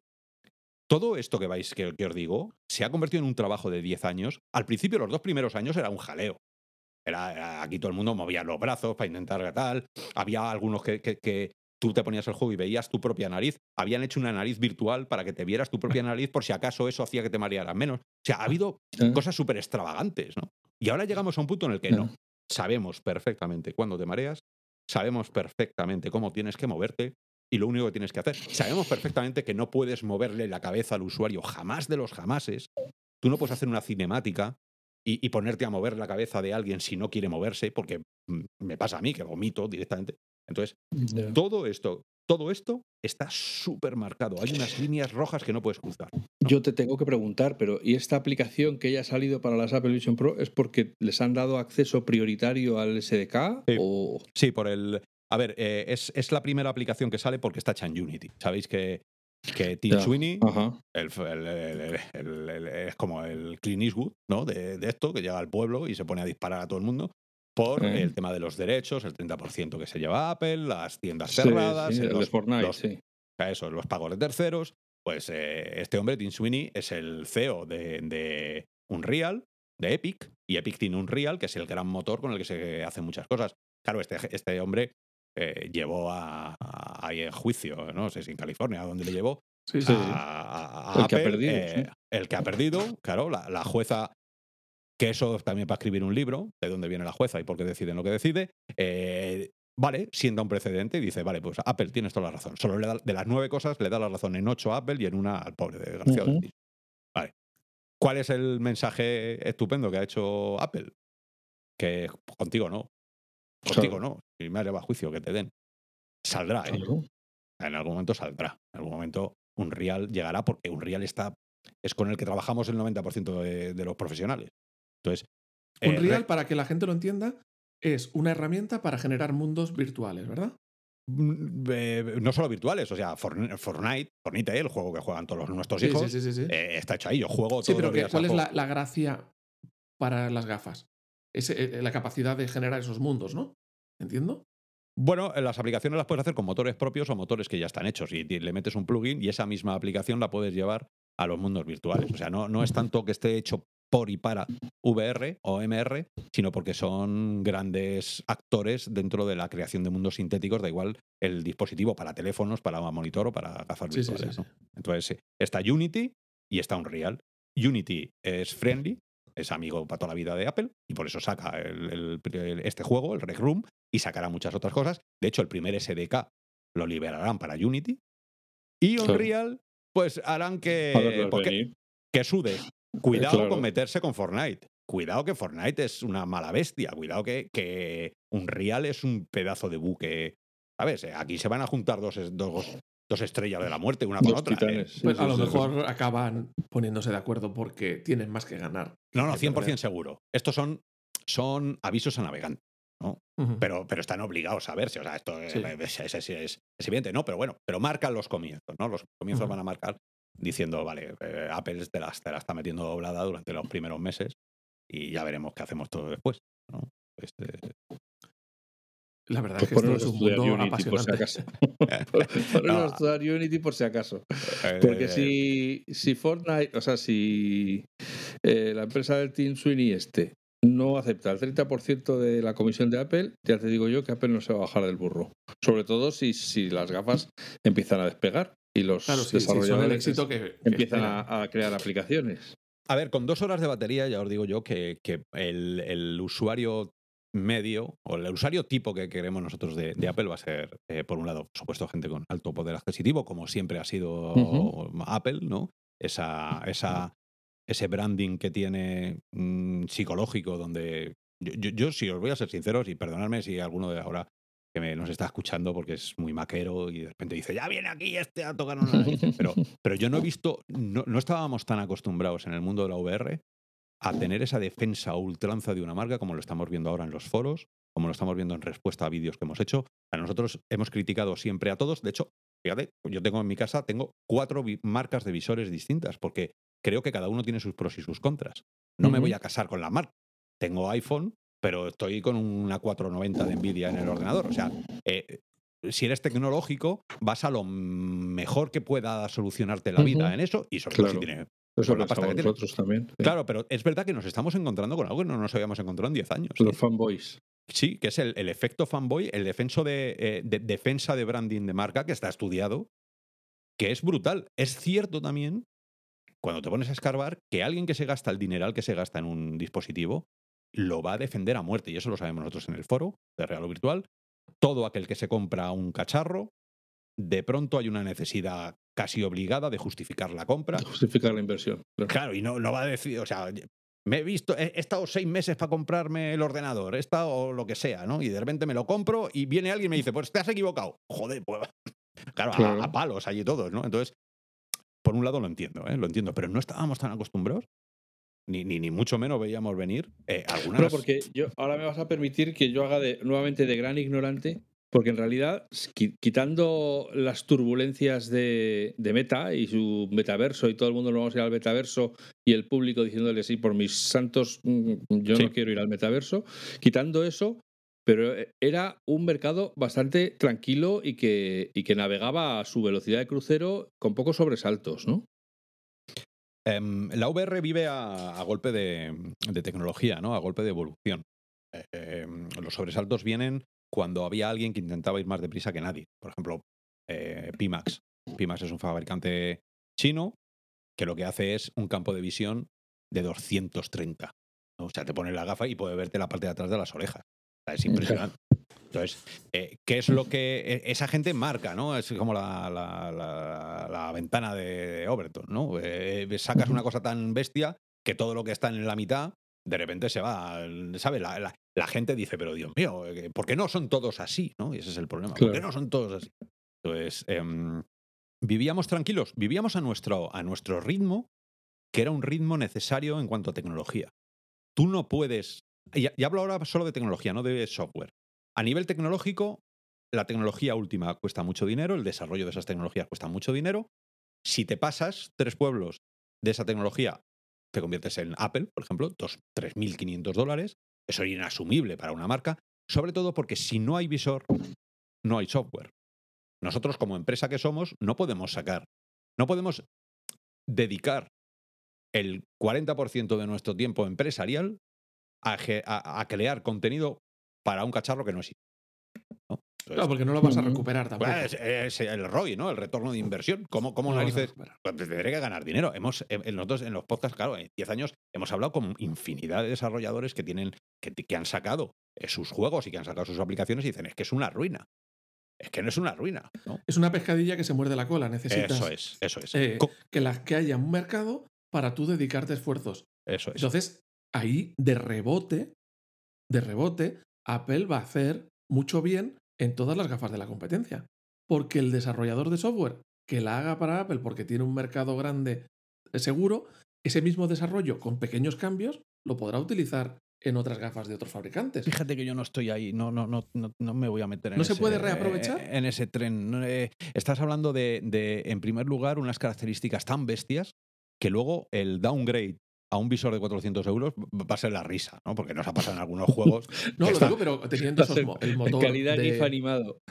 el- Claro, eh, teniendo un motor como era Unity, que se supone que es un estándar, que te sirve para un dispositivo y para otro, no facilita mucho la tarea para... mm, O sea, claro, yo lo estoy viendo y digo, Apple, si lo que hace es meter un montón de visores en el mercado de gente que te va a comprar, entonces el desarrollador se puede permitir hacer el esfuerzo de hacer el software que luego va a repercutir en que también te lo saco para esta, esta y esta. Claro, pero eso, es, es- es lo que te digo, que al final se va a convertir. Tú sacas un juego de lucha en, en el, mm, en el Vision Pro y cuando te llega a las Quest es un triángulo contra un cubo. Porque no vas a poder moverlo, ¿no? Entonces, eh, el, el usuario, que tampoco es imbécil, mira lo que ha pasado. Hoy, hoy, no, a- ayer a las 7 de la tarde sale Ubisoft con Assassin's Creed. Y dice Assassin's Creed en exclusivo, el nuevo Assassin's Creed para Meta. Para las Meta Quest. Todos hemos jugado en el ordenador a Assassin's Creed y sabemos que es preciosista, es, es históricamente es impresionante, ¿no? A Los vestidos, las luces, tal. Sí, sí, Pues un, es un gráfico muy bonito, Sí, muy cuidado. impos- Eso se llama triple A, ¿valen? Los triple A valen en torno a 100 millones de dólares. ¿Cómo vas a meter 100 millones de dólares en un visor que tiene una que es una potencia de chicha y nabo para comparado con las tarjetas gráficas de ordenador y que luego la gente se ponga al visor y diga ostras, eh, qué bien se ve, ¿no? Pues el jugador, que es el que te va a comprar ese juego, claro, te va a decir, te va a decir, está, está de broma, ¿no? Está de broma, pero estos son, son en la PlayStation 2. O sea, eh, entonces, te tienes que currar otras cosas, que lo son los grandes juegos de VR, son los que fomentan no los gráficos, sino la interacción, los puzzles, el movimiento, el, el- el que llegue un zombie, invada tu espacio personal que no estás acostumbrado. Cosas que son extra gráficas, que están fuera, ¿no? Entonces, gráficamente, yo no te puedo acompañar en esa reflexión así, porque creo que, que es tan bruto lo que ha sacado Apple, que es imposible meterlo en ningún otro visor. Y luego que es que creo, sinceramente, que no puedes compararlo. Porque creo, sinceramente, que el visor de Apple no es un visor. Pero a lo Creo que mejor es un, sí hace- es un pero- ordenador, entonces no, no va a competir con, con los demás. Bueno, pero a lo mejor sí hace que muchos usuarios conozcan todo este mundillo que hasta ahora no conocían y que muchos más estén dispuestos a comprar una de otro fabricante porque no es la de Apple, que es muy cara, esa otra es más barata. Y dice, oye, pues yo que un, un usuario que ni se había planteado este mundillo, como ahora se pone de moda, empiezan a ver, empiezan a ver, pues también aumentarán la base de, mm, de máquinas en, en funcionamiento, de, de dispositivos vendidos de otros fabricantes y también animará a que el software vaya funcionando. Será un, yo Ah. es que, claro, no lo sé, somos, yo ahí soy más escéptico, fíjate, porque vuelvo a repetir que no creo que sean dos plataformas compatibles. O sea, la VR... pero que una arrastre a la otra, ¿tú no crees que puede arrastrar una a la otra? eh, lo- lo- Hombre, yo, yo creo que igual que el que no se puede permitir un Apple Watch se acaba comprando una cosa que parece un Apple Watch, pues mm, a partir de ahora todos los visores de gafas empezarán a ser más adornados, más cuidados de fuera, para que parezca que no, hombre, no es el el Vision Pro, pero se parece. Igual que ha pasado con los portátiles, que todos imitan a los MacBook, etcétera. sigo pensando, yo mm, de verdad que, que lo he reflexionado desde que salió el Vision, eh, sigo pensando que es que son dos plataformas completamente Que están en ligas diferentes. Están, eh, van, van a operaciones completamente distintas. Siempre a ha no- sido, o sea, tú has dicho, eh, la, visión de Apple siempre es esa, es saca un producto que no compite con nadie, es el objetivo que hay detrás de los M1 y detrás del iPhone y detrás Claro. del iPod y detrás de todo. está el- yo saco un producto que es mi pro- el Apple Watch, todos son un producto que es mi propia liga. Compito contra es. mí mismo, contra mi innovación y contratar, porque los demás no me van a poder imitar por la integración del hardware, el software, los servicios, lo que siempre dice Apple, ¿no? Pero es que es verdad, es que eso es lo que no puede, lo que nadie puede hacer. A ver, en primer lugar, porque tú lo has dicho ahora y es muy importante, las gafas eh, forman parte de un ecosistema, que es lo que no le pasa a Meta. Meta no tiene un ecosistema donde introducir las gafas. Entonces, no, tiene absolutamente nada. Es un Qualcomm eh, con su cosita, pero tú no tienes el teléfono, tú no tienes el reloj, tú no tienes el ordenador, tú no tienes los, los casquitos, tú no tienes nada, ¿no? Entonces, eh, cuando sale Apple, Apple coge toda la cadena de productos que tiene y lo coloca ahí y dice, va a ser compatible con todo lo demás. Y además voy a hacer eh, lo mismo de siempre, que son las mismas ventanas, con los mismos colores, con los mismos interfaces, con la misma rueda que estás acostumbrado. O sea, lo ha incluido dentro y por eso es una pasada. Y por eso es, es, el, kit ¿no? de, la cuestión. Y por eso para mí no tiene nada que ver con los demás, porque nadie tiene otra. Otra cosa es que Microsoft te sacara un visor. Y entonces digo, vale, ordenador contra ordenador, la siguiente generación de interacción con la tecnología es lo virtual en la MR. Bien, volvemos otra vez, soy un Mac, soy un PC. Pero ahora mismo eso no se ha dado, porque Microsoft ni está ni se le espera. Entonces, eh, eh, siguen siendo visores virtuales. La, la, pregunta que tú me hacías, Juan, efectivamente, vale para que, por ejemplo, yo esté aquí, ahora mismo, esté, esté mezclándome con vosotros que no sois del ecosistema VR. ¿no? ¿no? No, hombre, no. Bueno, un poco. No, somos, Nosotros nos llamáis los, los planos, esos que viven en dos dimensiones. Yo, yo os llamo, si, si, los juego planistas, eh, es verdad. Eh, es, es, cierto, pero, pero no lo toméis a, pecho. Yo es que quiero decir que nosotros. Eh, Oye, yo eché la papa en mi día. Tengo mi, mi, excusa. Yo eché la papa con Sony y ya lo intenté, pues, lo intenté. esto ha cambiado muchísimo. Y, y, cuando te pongas el Vision lo verás. Pero fuera de bromas, yo soy incapaz de realizar muchas cosas ya si no son en VR. O sea, soy incapaz porque una vez que entras, ¿cómo vas a volver atrás a no utilizar tus manos? ¿Cómo no vas a volver? O sea, por ejemplo, a mí me gusta mucho correr en, Sim Racing, que me, encanta simular eh, los coches. Yo, eh, la primera vez que me subí a Laguna Seca, al sacacorchos, eh, y miré para abajo, y vi la cuesta, y vi cómo bajaba la pista, y vi la profundidad que tenía, ¿cómo vas a jugar luego eso en plano? O sea, si yo estaba allí, está en Laguna Seca. Entonces, em, quitando, quitando estos chascarrillos, em, Apple eh, está, ha, entrado, ha entrado en una fiesta y ha creado la fiesta de la cocina. ¿Sabéis? En todas las fiestas eh, hay una fiesta en la cocina, está donde estamos todos en el salón y de repente se va la gente ahí, ¿no? O se va a fumar fuera, pero, pero se, ha creado una fiesta. ¿Formamos parte de la misma fiesta? Sí, porque son todos visores. Pero Apple está en otra habitación distinta haciendo otras cosas completamente distintas. Entonces, em, ¿cómo vas a convencer a alguien que quiere hacer una cosa? Que es ponerse el visor para trabajar y le vas a poner unas Quest. Hasta que no aparezcan las Quest 3, que parece, y todo indica, por la información que tenemos, van a tener unos, o sea, unas cámaras externas capaces de ver el mundo de fuera y mostrártelo dentro con una resolución muy grande, con lo cual vas a poder trabajar, vas a poder coger un cuaderno o vas a poder coger el móvil y sin quitarte las gafas ver lo que ocurre en el móvil cristalino, ¿no? que esa es la, lo que había que superar, ¿no? esos PPDs. No va a llegar ni mucho menos a 60 PPDs, pero por estar en 40, 45 PPDs ya es, ya es agradable para ver. ¿no? Entonces, eso puede llegar, eso puede llegar, pero yo... A ver, también es verdad que si tú te vas a, Media Market, Media Market no va a pasar, bueno, sí puede pasar en Media Market, tú, tú por, no por hacer marca, ¿eh? pero un gran almacén, tú entras en un gran almacén y tienes ahí el Mac con el Vision y tienes al lado la Meta 3 y dices, 400 euros, 4.000 euros. Está claro que va, a haber, va a haber un efecto llamada y de, pues no puedo esta, le cojo esta. Pero es que son completamente distintas. O sea, lo que vas a hacer con una, no lo vas a hacer con otra, y lo que vas a hacer con otra, no lo vas a hacer ni mucho menos con la otra. Entonces puede haber desengaños. Ahora es el trabajo que nos habéis metido en un lío, ahora de, la divulgación, de, de, tener que explicar esto. O sea, si yo ya estaba hasta aquí ya de explicarle a la gente lo que era la VR, la MR, ahora me estoy encontrando con pero es que este visor es. Claro, ahora se va a extender mucho y te vas a ahorrar tener que explicarlo tanto porque ya todo el mundo va a coger un nivel mínimo.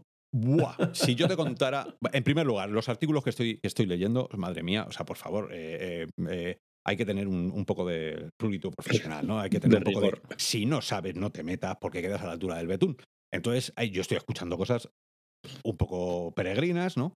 estoy escuchando meterse en conceptos que, es que, claro, eh, sin venirnos muy arriba, ¿vale? Y rebajando el, tono técnico, pero, pero es que es un mundo muy complicado donde ha entrado Vision.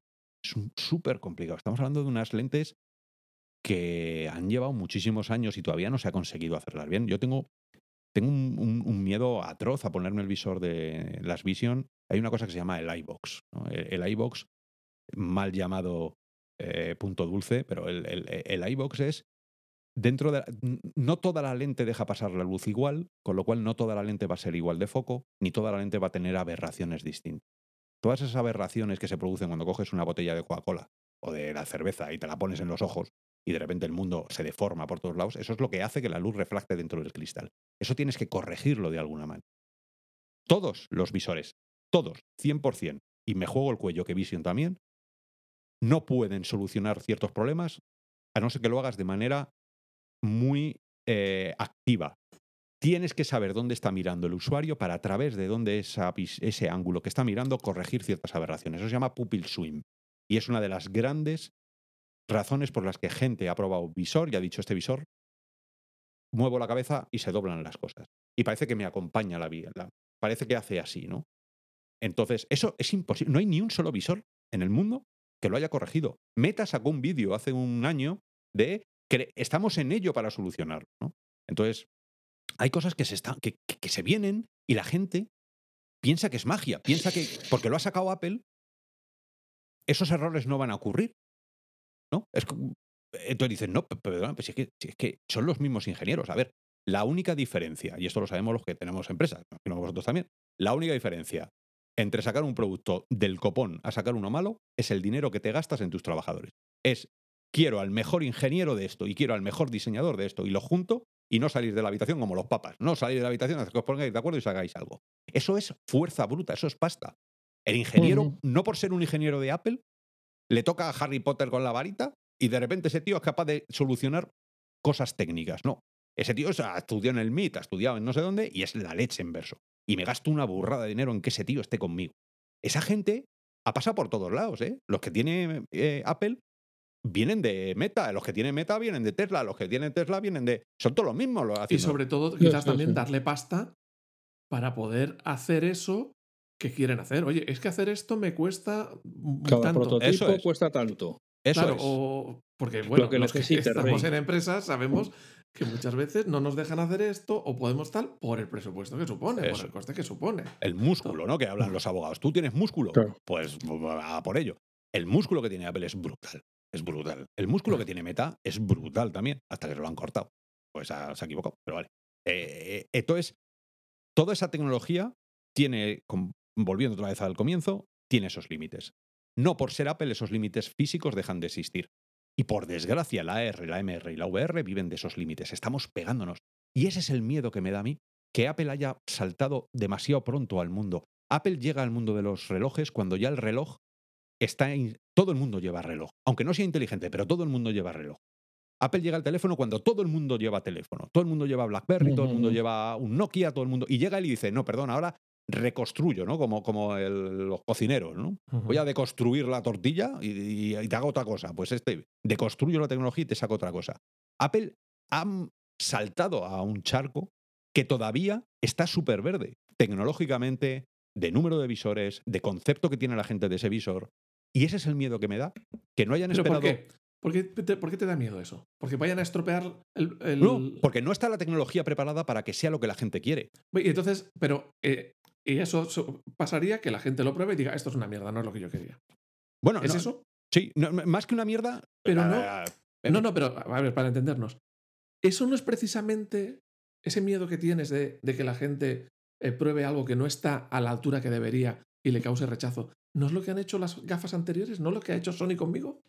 Que me han dado un producto que no estaba a la altura y me ha generado rechazo. Por eso, por eso digo, porque ahora mismo no va a estar a la altura. Si os digo ahora, eh, a ver, campos de visión, por poner unos límites muy visuales y para que la gente que está escuchándonos nos vea.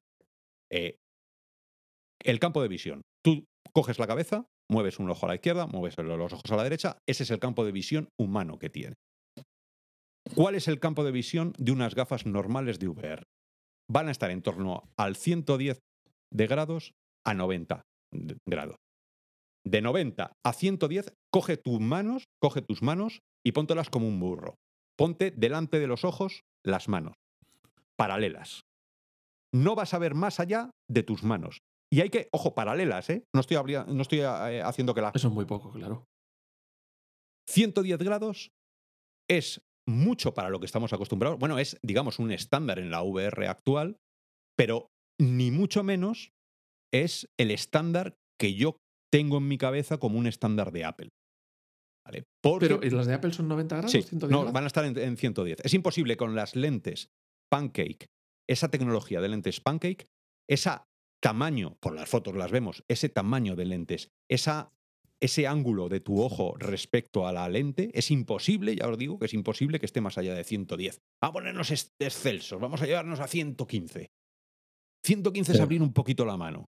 Vas a ver el efecto buzo que llamamos. El efecto buzo es ver lo negro alrededor, como coges unos Sí, prismáticos. sí, sí. claro. Vale, esa limitante, la gente no está preparada para ello. La gente, el, el wow, cuando tú eres periodista y te vas a un evento de estos, te lo pones, estás flipando, estás viendo al centro, estás diciendo, ¿cómo mola? Estás completamente desbordado tus sentidos por esa fusión de sensores que te están metiendo por las orejas, por todos lados, el sonido es impresionante, tal. Ahora te las llevas a casa y ojo, ahí es cuando empiezan las, los problemas. Y ahí es cuando nosotros hemos visto que en los foros, durante estos 10 años, viene la gente a quejarse de las mismas cosas. Y es un limitante brutal. El campo Claro, de visión es un limitante. Claro, mucha gente se compra las gafas con ese mismo que tú dices, de la marca que sea, y se lleva un chasco eh, que dices, vienen a los foros a quejarse. Se lleva un chasco que hace mm, que entierra más la tecnología, porque hace que haya más rechazo hacia la tecnología. Completamente, completamente, completamente. Por eso, por eso, me ha parecido, y es un temor interno de decir, oye, si, no han Apple, llegado- si no están a la altura, la van a cagar. Apple, Apple, no, no, no, pero no a la altura. Si es que no es, a ver, llegar a, las altura, a la, la altura de las expectativas de la gente es imposible. Porque Bueno, todos tampoco sabemos la expectativa es- que tiene la gente eh, y una sí, cosa tan ya. nueva. esa os la digo yo, porque quiero decir que es como viene la gente, como, como nos pasa en los, en todos los eventos a los que vamos. ¿no? Que la gente se cree que va a estar en Matrix, que le vas a coger un RJ45, un cable de Ethernet, se lo vas a meter por cierto lado y de repente estoy allí, ¿no? Eh, voy a sentirlo todo. Eh, eh, ha habido gente que nos ha, que nos ha mm, mm, hecho preguntas que te quedas helado, ¿no? De, de lo que se esperaba ver él o ella en el visor. Esa gente que ha visto Ready Player One, que ha Mm. visto Matrix, que ha visto todas esas cosas, pues se cree que, es- que esto es. Claro, tú te pones el visor y estás ahí. Ves a la izquierda, ves que, que alguien te va a meter aquí una colleja, pero si no vas a ver la mano hasta que ya te ha dado. Entonces, eh, eso, esa- esos limitantes, yo creo que Apple tenía que haber esperado un poquito más para hacerlo. Ha intentado darle una vuelta a la tortilla, que es, hago tecnológicamente todo lo posible para que lo que veas se vea de una calidad superior al resto y además rompo el último paso de la realidad mixta, que es que no se te ven tus ojos. Creo el gimmick, es un gimmick, el, el- el- que te veamos los ojos, no, es un gimmick incluso no necesario, porque hay mucha gente que dice, ¿y qué necesidad tengo yo de verte los ojos? Pero bueno, va a haber muchos youtubers, influencers, eh, cuando tú mires a alguien a la cara y tenga el visor dar menos vergüenza ajena, ¿no? Ver que alguien está haciendo ahí Es que eso, eso sí es verdad. O sea, cuando tú- otra persona tiene el visor puesto tradicional, que no ves nada, entonces no sabes si te está atendiendo, si no te está atendiendo. Si... O sea, crea mucha separación entre tú y la otra persona. Claro, ahora, eh, no es real, quiero decir. Sí, sí, sí, que la imagen, no estás viendo la cara, Estás realmente viendo- es una representación. Por cierto, que no- me hizo mucha gracia, me hizo mucha gracia que no nombraran la palabra avatar. Es que soy la hostia, en Apple, me cago en la madre. soy- o sea, no, no podéis decir las palabras normales, no, tiene que decir persona, ya no es avatar, ya el Claro. avatar se ha muerto, ahora somos, Eso, Claro. eso lo dice la chusma. eso lo digo, Claro. claro, es- ahora somos personas, o sea, me paso por la piedra todo lo que ha dicho eh, Zuckerberg con sus monigotes, Claro. que cada cual, cada iteración que hacen son más horrorosos. Ellos están Claro. intentando llegar al metahuman, ¿no? Al metahuman de Unreal. Eh, quieren llegar ahí, bueno, pues llegarán en algún momento, pero de primeras da una grima súper horrorosa. Y esa grima le va a pasar, el valle inquietante, donde caemos todos, le va a pasar a todos. Y va a pasar con los ojitos de Apple también. No os creáis que porque lo ha sacado Apple. Molarán mucho esos ojitos. Pero ya verás tú cuando estés cerca de alguien y, y- y como que te guiñe el ojo, pero no te guiñe, pero que. Y digas, me, me va a asesinar, o sea, por- porque no hay una humanidad detrás. ¿no? Entonces, eh, hay- eh, yo no sé, eso. ¿Se los eso- hubieses quitado? Sí, completamente. Completamente. O sea, Pero lo sí, hubieses sí. quitado a la pantalla por el precio que supone y el ahorro que te iba a dar. no, no, por el o porque concepto. lo consideras totalmente absurdo. Por el concepto. Porque está sacando un zapatófono que se va a quedar obsoleto en dos años. sea, lo que es, eh, este Porque visor. el avance de la tecnología es muy es- rápido. Es, que, y más en VR y en MR. O sea, mañana sale Buzix o, o cualquiera de los fabricantes que están haciendo AR de verdad y saca las gafas que tú tienes, Juan, ahora puestas y coges el visor de Apple, le das la patada y lo mandas a. Porque, porque eso es a lo que se va a atender, ¿no? Sí, Entonces, sí, sí. Claro, bueno, si notas ve- que hay un avance importante, pues evidentemente. claro, claro. Entonces, Y en los eso, primeros años es el momento donde más avance puede haber. eso de los ojos. Esa, fíjate que lo que más me gusta de eso de los ojos es algo que Apple no me va a dejar hacer nunca, que es customizar mis propios ojos. Apple está obsesionada en que seas tú. El ego del usuario tiene que verse reflejado en el visor. Tú eres tú y acompañas y arrastras tu persona, tu ego, dentro del metaverso, dentro de los mundos, eh, lo que sea. ¿no? No va a dejar que seamos otras personas, como también Zuckerberg eh, está obsesionado. Sé quién tú quieres que sea. ¿no? Que es una de las grandes em, visiones por las que muchos caemos en la VR. Yo quiero ser otra cosa. Y cuando haya AR, yo quiero ir al trabajo y que mi, mi trabajo sea Star Wars. Yo quiero ponerle, eh, quiero que mi jefe sea Darth Vader. Y, y, ¿sabes? Y, o sea, yo- eso no, lo había, a- no lo había pensado Pe- así. o Estamos sea, a que- punto, estamos a punto de crear, textu- de texturizar el mundo exterior. La AR va de eso, de aumentarla como yo quiero que sea, no con la realidad, porque para la realidad ya la tengo. Yo no, no, no, no quiero la AR para ver el WhatsApp que me llama mientras estoy hablando con mi mujer al lado. Yo lo que quiero es ver a, yo lo que quiero es ver a mi mujer y que está vestida de la princesa Leia y, este- y tener a mi hijo que es Boba Fett. Me estoy es. viniendo un poco arriba, pero, Bueno, pero- a lo- según cómo sea la niña, a lo mejor el Bobo Fett, pero bueno. bueno. Eh, eh, pero veis, veis por dónde va la customización sí, de la claro, realidad. claro. Sí, ¿no? sí, pues sí, eso, sí. eso Apple, con el control férreo de la narrativa que siempre lleva, eso no lo va a dejar. No, no va a dejar que yo vea ese, ese visor y vea otros ojos de otra persona, o que sean los ojos de un unicornio, o que sea un cíclope, o que sea. Eso no va, va- va a tener que hacer el jailbreak. Ya vamos a empezar otra vez a pegarnos con Apple por detrás para llegar a, a cosas que quiere el usuario. ¿no? Entonces, Bueno, eh, Cuando, no. cuando salgan, ¿te ¿Nos la vas a invitas? comprar? Cuando estén a, a tu disposición. A tu disposición me refiero que, que no tengas que hacer- irte a, a- a Estados Unidos en un avión especial para comprártela, sino Vale. que, que, que se- que sea ver, en España- accesible. En España no van a estar eh, durante el 2023, tampoco van a estar durante el 2024. Eh, seguramente estas gafas, tal y como las conocemos, no vayan a llegar al usuario español nunca. Quiere decir que ya llegará la versión 2. Sí, sí, sí, en la, en versión caso 2. no- nos, be- nos beneficiaremos de ser unos países, países de la periferia. Que las hostias se la pega el, el- el otro. Eh, a ver, Eso es.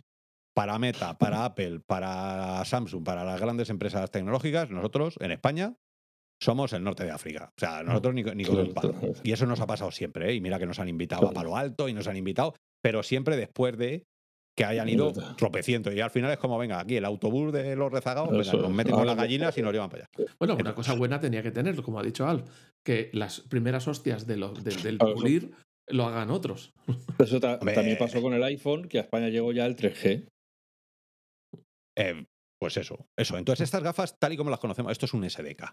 O sea, esto es un, esto es un, un DK1, ¿no? Un Developer Kit eh, que han sacado. Vamos a pulsar cómo, es, cómo va la gente. Eh, vamos a crear una, una necesidad en la gente, una curiosidad, unas expectativas. Que, ojo, cuidado con las expectativas.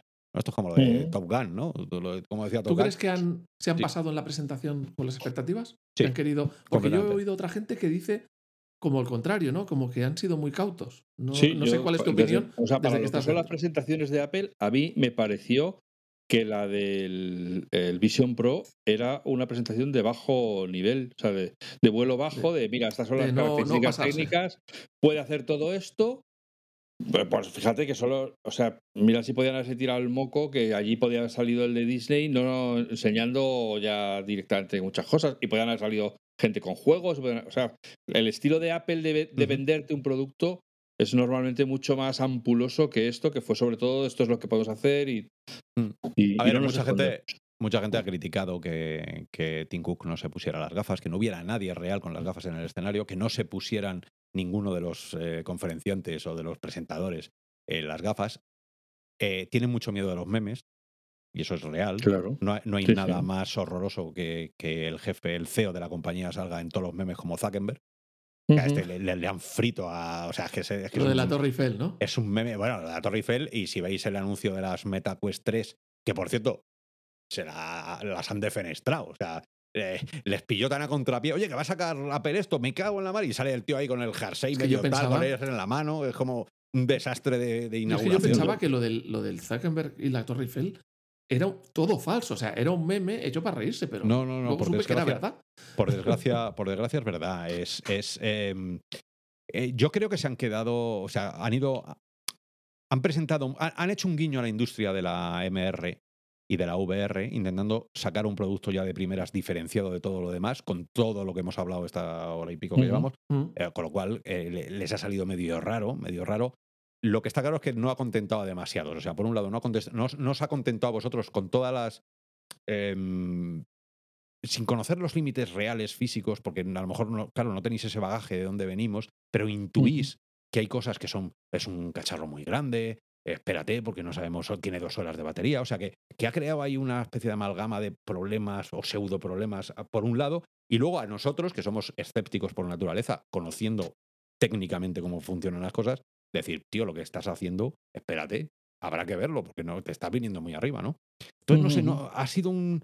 Ha sido una cosa muy rara. Yo, para ser un producto Apple, nosotros dimos la Keynote, que por cierto la estábamos dando en, en directo y nos, nos metieron un strike en YouTube, porque es la primera vez que nos pasa hablar de algo de VR y que nos metan un Sí, strike. por- porque eso lo comentaban en algunos otros podcasts. Nosotros eh, dejamos a la gente que disfrute de la retransmisión y luego ya hablaremos, que Apple no, no permitía que se reemitiera su señal. Es increíble eso, eh, te lo juro. O sea, es, es un, es un venirse arriba eh, que no, ¿veis? Pero que no sea ahora, que, no estamos acostumbrados. Claro, pero nosotros, como, Sí, sí, como sí, sí. vosotros llegáis a la VR, nosotros llegamos a Apple. Y es como, venga, fiesta, Apple, va, pa, zasca, la, la policía en la puerta. Es decir, pero un momento, sí, pero si, no hemos, si, si ni siquiera lo habéis enseñado, desgraciado, si estábamos hablando del este con las tres guitarras que salió ahí haciendo eso. Digo, bueno, pues, eh, pues vale, entonces son cosas... em, Pero tú crees, tú crees que, ha volviendo a la pregunta, ¿tú crees que Apple ha intentado generar o ha generado expectativas de- por encima de la realidad? ¿Tú crees que va a ser menos de lo que parece? o pregunta trampa, por eso, por, por eso te decía, las expectativas de la gente, si estás en el ecosistema VR ha sido un desastre. Porque todo el 90% de nuestros usuarios, que son muy jugones, han dicho eso es imposible. Primero, por precio y segundo, por batería y tercero, porque no puedes conectarlo a un PC y cuarto, porque Apple en realidad nunca tiene juegos tridimensionales.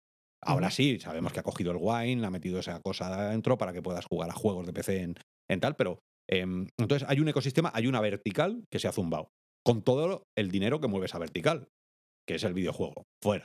Fitness. Hay muchísimos usuarios nuestros que están utilizando las gafas. Yo las uso para hacer fitness. Fuera. Otro fuera. Nos han expulsado del ecosistema de uso de, ese visor. Ver películas. Pues hombre, ver películas, pues sí, pero ya las veíamos con Big Screen. Big Screen ha sacado además un, cacharro mucho más pequeño que el de Apple. Eh, películas, pues sí, las veíamos. O sea, enamorarnos a nosotros como usuarios de VR no lo ha hecho. Como usuarios de MR, sí, ha dedicado toda la presentación a decir huimos de la VR, lo que queremos es que veas el mundo real, que por cierto, eso viene una eso es otro podcast distinto, el por qué está tan obsesionado en que veamos la- la- las habitaciones de nuestra realidad, cuando la VR lo que viene es a liberarnos de esa casa pequeña eh, de los calcetines tirados en el suelo, yo quiero vivir en otro sitio, no tengo dinero para tener esa pedazo de casa que sacan los americanos en cada presentación. Los eh, claro, el usuario medio que se puede gastar 4.000 euros en eso, pues a lo mejor tiene esa pedazo de casa, ¿no? Pero yo quiero vivir en otro sitio. Bueno, que quiere que estemos Claro. ahí en la realidad, un pie en, en la realidad, me parece estupendo. No sé si a vosotros os lo ha vendido. A mí me encanta, o sea, yo estoy de- desde hace cuatro días, es, es el, el- el, eh, algo que jamás habíamos hecho, que es un estudio de mercado de gente que no está en la VR hablando de VR. ¿Qué os parece a vosotros? O sea, a mí me encantaría que uno de vosotros, o los dos, os vinierais al nuestro. Hacemos la invitación a la inversa y os venís Joder, a. Encantado, por Bueno, supuesto. claro, yo, yo- yo- claro yo, yo tengo la experiencia que te he dicho, puntual de tal, que... Y ahora, ¿qué pienso yo de esas gafas? Pues a mí me han gustado más pasado una semana que el mismo día. Cuando he oído a la gente que, hasta, que se las ha probado, los que se la han probado de verdad. No, no tengas no, en pero cuenta. espera, ¿no? espera, Vale. yo te doy mi vale. opinión. La- cuando he oído a la gente, me ha gustado más. Me ha parecido mejor con el paso de los días que durante la, pres- la presentación. Pero yo sigo con mi mm, cuidadito ¿Cómo? de yo esto me lo quiero probar primero. Porque, ¿y si me marea? ¿Y si tal? O sea, yo voy muy receloso por la experiencia del pasado. Entonces, la, la idea me encanta. La idea me parece maravillosa. Y tal como lo ha presentado, parece maravilloso. Y ya te digo que me ha ido gustando más a medida que han pasado los días. Pero le tengo mucho más miedo que le tendría a un iPad, a un reloj o a un ordenador que me lo compraría tranquilamente. ¿Tú sabes lo raro que queda? De verdad, yo lo digo sinceramente, lo raro que queda a, muchísima gente que yo conozco que me ha puesto a parir la VR toda la santa vida porque es un zapato puesto en la cara, porque eso pesa, que encima tienes un cable que estás conectando y de repente lo saca Apple y esa misma persona me dice, joder, lo que mola esto, ¿no? Y entonces mi, no sé, se, me, se derrite. Sí, se me sale el cerebro por la nariz y digo, pues yo es que no sé, ahora yo ya no sé cómo conversar con esta gente.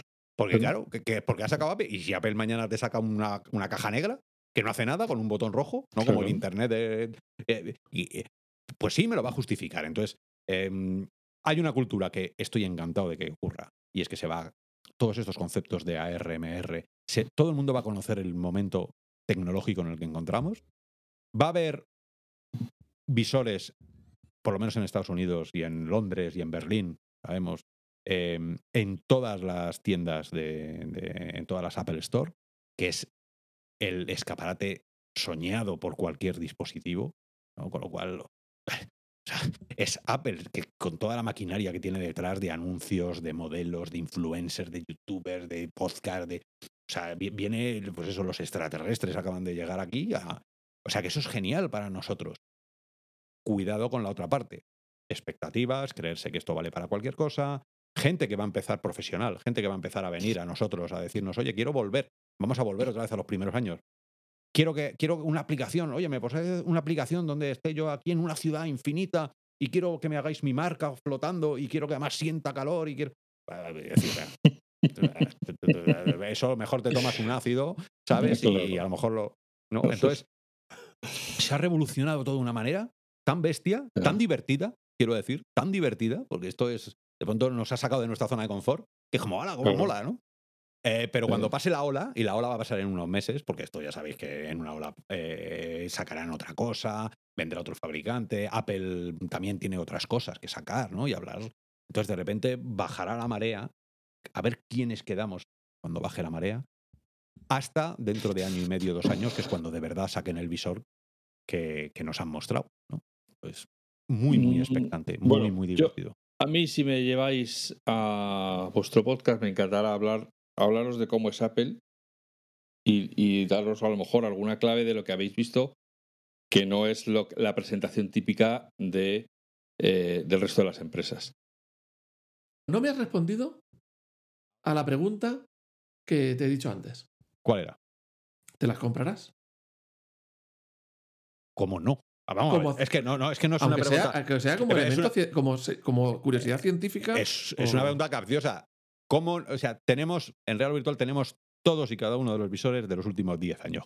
¿Cómo no vamos a tener este? O sea, yo tengo, tengo cacharros ahí de pisapapeles, porque ya no los quiero para nada, pero en el museo, ¿cómo no? Esto, a ver, vienen los extraterrestres, estos, los, han venido los extraterrestres y se ha caído como, como era en Independence Day se ha caído una nave, que es el visor este, se ha caído aquí. Entonces yo me cojo este visor y para ir a la nave nodriza, ¿no? Que es Apple. Eh, ¿Cómo no vamos a montarnos en esta nave? Si es, es, es, brutal lo que... A ver, hay, hay, hay características orgásmicas, ¿no? Para los que estamos en la VR. No hemos hablado de esa parte. ¿Es el, los visores de realidad de todo esto eh, un elemento, o sea, ¿es para estos dispositivos un elemento básico el porno?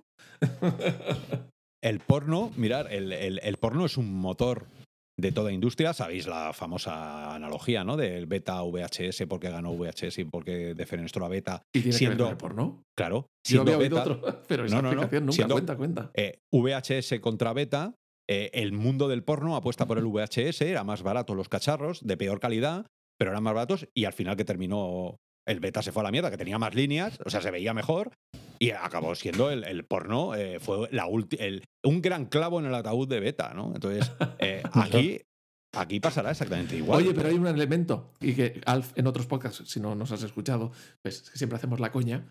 Alf quiere tener las dos manos libres. Hombre, y con, con, el visor de Apple podrá tener los dos, las dos ah. manos libres. Cuidado, cuidado. los que manejamos maquinaria pesada Cuidado que eh, necesitamos las manos eh, libres. Eh, yo no sé esto si, si, nos van a chapar, pero yo. Ah, hemos, hemos entrevistado hace, hace unos años, hace un par de tres años por lo menos, entrevistamos a una empresa de Barcelona que tienen una empresa estupenda de porno virtual y estuvimos con ellos y nos dieron unas claves. Y yo recuerdo, fíjate, la primera vez que me puse porno en, eh, con unas gafas ya mm, buenas, no de cartón, sino unas gafas propiamente dichas, eh, me puse una. Y, y- y me dio tanta violencia, tanta viol- me- fue tan violento el sentirme en presencia de la actriz que estaba ahí. Con mi mujer en el salón, diciendo, le estoy Ya. poniendo los cuernos. O sea, Qué sucio. no, no, ¿Te en serio. Voy a recibir un- Sí, sí. Voy a Y- recibir unos y además, y además, la estereoscopía, no estamos acostumbrados a, a estar delante de esto. Empiezas a verle las costuras. Empiezas a ver que está demasiado maquillada. Empiezas a ver que tiene. A ver, yo estoy quedando muy cuñado, pero, pero en realidad estoy siendo muy técnico. ¿eh? Empieza las iluminaciones, empiezas a darte cuenta de muchas cosas. Empiezas a ver un reflejo cuando giras la cabeza donde ves al cámara detrás y dices, por ahí no paso, por ahí no. ¿Sabes? Ya. Y a, y a mi, Está mujer, mi mujer y el cámara. Y el cámara. los dos aquí. le puse, Menuda orgía. para seguir con el análisis, le cogí todo esto de laboratorio. ¿eh? Yo no quería. eh, me- le puse las gafas a mi mujer y le dije, mira, y le puse una de un, un tío con un señor aparato, ¿no? Como, dice, como dice Alf, Mondongo. carga pesada. Y cuando entró en la habitación y mi mujer estaba sentada en la misma posición que estaba en la cámara cuando se grabó, empezó a gritar, quítame eso, quítame eso. O sea, la sensación, la sensación Pero de, de te lo decía presencia. a ti. No, claro. La, la- la- la- la sensación. Claro, porque yo esto lo estaba viendo en el móvil. Ya sa- sabía a qué se refería, claro. ¿no? Y me- menos mal, porque si llega a decir por qué me lo quitas, pues a lo mejor habría sido. ¿sabes? Entonces. eh, eh, Ya no te he vuelto a mirar igual, que lo sepas Claro. que entonces ya no te mira igual. el, el- el porno en el visor Apple tiene que ser el mejor porno que hayas visto en tu vida. O sea, eso tiene que ser así. Tiene que ser un antes y un después para todo el mundo de la erótica. Tiene que ser brutal. Y, Y, y además, sin mandos, los- ¿eh, Alf? Sin mandos. Eso Tendrás me que Sí, sí, preocupa. no, preguntar. es que es Fuera coña. fundamental. Pero eso me preocupa. Eso me preocupa. Eso me preocupa, porque los fallos, los fallos de tracking, eh, eh, eso puede ser un valle muy inquietante. ¿sabes? Eh, Oye, a lo mejor han tenido que tener varios ingenieros de Apple metidos en una sala practicando esa parte para evitar fallos de tracking. Y no. que. No lo dudes. Pues No lo dudes. El NDA que ha tenido que firmar ese que está en la habitación es de, de siete folios, mínimo. Oye, que los que siguen el podcast saben que hace unas semanas entrevistamos a Torbe eh, y él me dice que está haciendo pruebas para empezar a, a grabar eh, cosas de su página eh, en, en 3D y que dice que vamos, que eso es la leche, que una vez que lo pruebas ya no quieres volver Cuidado con atrás. el 3D. Como, como tú decías Sí. antes, ya no quieres volverlo a ver en, en 2D. Pero hay dos formas de grabar 3D. O sea, tú puedes grabar vídeo en 3D o puedes hacer cosas volumétricas. Lo volumétrico, que es una de las cosas que hace el teléfono Apple y que es una de las cosas que también con el LIDAR va a hacer, eh, las gafas, eso ya empieza a ser molón. Porque eso ya empieza a ser un vídeo donde tú puedes posicionar. O sea, Ya miro no por es un aquí, vídeo. miro por allá. Claro, eso ya tiene una volumetría, ya, ya- ya hay un volumen, ya hay un 3D real. Y ya te puedes mover tú ahí. El problema está en que el 3D, y eso tenemos compañeros que están trabajando en el 3D, eh, es que no puedes hacer una estereoscopía. Todo el mundo ha dejado de hacer estereoscopía en 3D. Porque solo puedes tener foco en un punto. Y como gires la cabeza, como te muevas la cabeza, no vas a ver ese 3D como estaba planeado. Entonces, eso lo sumas a la falta de, de resolución. Imagínate meter un vídeo eh, 3D estereoscópico en el Vision, con 4K por ojo. O sea, pueden ser, yo qué sé, dos teras de vídeo. O sea, es, es- es- es infinita la- la- lo que pesa un vídeo. El ancho de banda, ya. Claro. Oye, eh, te iba a preguntar antes de que entráramos en estos temas tan importantes y cruciales para la humanidad. Por supuesto. Ya, esto he venido yo. Yo sabía De- que esto es lo que más me he preparado. De- Lo demás todo era paja. Eso, es. Sí, sí, sí, estábamos aquí. En fin. Bueno, que eh, te iba a preguntar que una de las cosas que yo había oído y eh, leído de la gente que ha tenido la oportunidad de probar las Apple Vision Pro es que cuando abres una ventana, esta se queda sólidamente suspendida en el aire. Que dice que en todas las esas siempre hay una pequeña oscilación, un, en Vale. fin, como que es. No, eso eh, permíteme usted que lo coja con alfileres. Eh, el- en, Vale, cualquier vale. Gafa, en cualquier gafa actual, cualquier gafa actual de estos dos años para acá, que tienen una cámara externa para captar el- lo que se llama el pass-through, que es ver el exterior dentro de las gafas, es imposible, es imposible que haya esa vibración, es imposible. Todas se quedan exactamente donde tienen que estar. ¿Dónde ocurre eso? En la AR. El, el- el- el- el posicionamiento de esos objetos eh, eso sí que tiene un problema, porque bueno, tienen problemas de, localización. Y bueno, los Anchor, que se llama, en, en AR, pues eso tienen ciertos problemas. Que se están mejorando. Y ARKit los, lo, lo hace muchísimo mejor y vale. Pero eh, en, eso está superado. A nivel, a nivel VR, eso está superadísimo. A nivel MR, eso está superadísimo. ¿Qué es lo que hace Apple bueno en comparación con los demás en esto en particular? Es que ese menú, que en todo se queda exactamente en la misma posición bloqueado, en Apple afecta la iluminación de la sala y en Apple ese menú genera una sombra por debajo interactiva con tu habitación. Crea una sensación mayor de presencia porque hay una interacción entre ambos elementos. Eso no se hace en los demás porque consume... A ver, ¿por qué creéis que dura dos horas el, visor? Porque todas estas chuminadas que molan un puñado y que lo que hacen es que te haga la sensación real de estar allí, computacionalmente es- se, se chupa la batería. Necesitas una central atómica al lado, ¿no? Oye, y, y- Claro. y yo ya voy a, voy a tocar las narices, porque Venga. llevamos todo el podcast, una hora y pico, hablando de que las gafas de Apple le duran dos horas la batería. ¿Y cuánto le duran a otras gafas? Es que estoy perdidísimo. Pues pueden durar entre 4 horas, 5 horas. eh, tienes, como la batería está dentro, puedes quitarle y ponerle. Venden straps en la cabeza que te alimentan. Yo, por ejemplo, tengo un strap que me alimenta 8 horas la, la batería, 10 horas la batería. Pero que es una batería más grande. Una batería más, no, no tiene por qué ser más grande, de, de más amperios horas y que puede ir un poquito más porque son más densas Y, en los y la, llevas en la, la llevas en la cabeza. Y lo puedes llevar en la cabeza. Yo tengo algunas que me pongo en el bolsillo. O sea que el cable, que sí, si el cable estamos acostumbrados. Si nosotros en la VR vamos repletos, parece el cyberpunk. O sea que no nos importan los cables. Nos sorprende que Apple lleve acá. Pero sí, dos horas. Es que dos horas no te da para ver una película de Marvel. Ya, ya. Entonces, y, oye, y- y no, y no sé si me la contestaste esta pregunta. ¿Por qué Dime. piensas que no puso Apple el procesador en el bolsillo? Eh, no- nunca lo sabremos. Son decisiones que se toman. eh, vete tú a saber, por anchos Bueno, de o banda. a lo mejor lo sabremos. en- No, se- seguramente puede ser anchos de banda, puede ser que no se fían de que el cable, o sea, que en un momento dado, si tú quitas el cable de las gafas, estás arrancando demasiadas cosas y el USB-C eh, no es, e- es un puerto problemático para muchas cosas. El ancho de banda de vídeo que tendría que salir de la petaca externa a las gafas, hablando de 4K por ojo, ese ancho de banda tan bestia que tiene que llevar, a lo mejor esos cables eran muy caros y el conector USB-C, ya os digo que tiene problemas al meterse. Con lo cual hay una, hay una parte técnica allí que seguramente la hayan tenido muy en cuenta para no hacerlo. Oye, pero yo, es que para mí la pregunta que se me quedó eh, de, la, de la presentación de Apple es una batería que dura dos horas, ¿vale? Pero si por una batería el doble de gorda no durará cuatro horas. Sí. Sí. Claro. Estos son, puede- bueno, estos son la Igual que tienes los discos duros de más capacidad, pues luego te- a lo mejor tendrán otras baterías que sean cuatro horas, seis horas, ocho horas Por y que ya tú- valdrán 200.000 Tú euros. te coges una SAI. fabricante. Tú te coges una SAI de, de 500 cabeas de esas o un grupo electrógeno y vas por la calle con, con- tirando del carrito con la- Como los que van con el oxígeno, ¿no? Claro, o sea, tú al final. eh, a ver, que yo, mis gafas, eh, pues mira, estas, estas no, mira, esta- estas son las Quest Pro.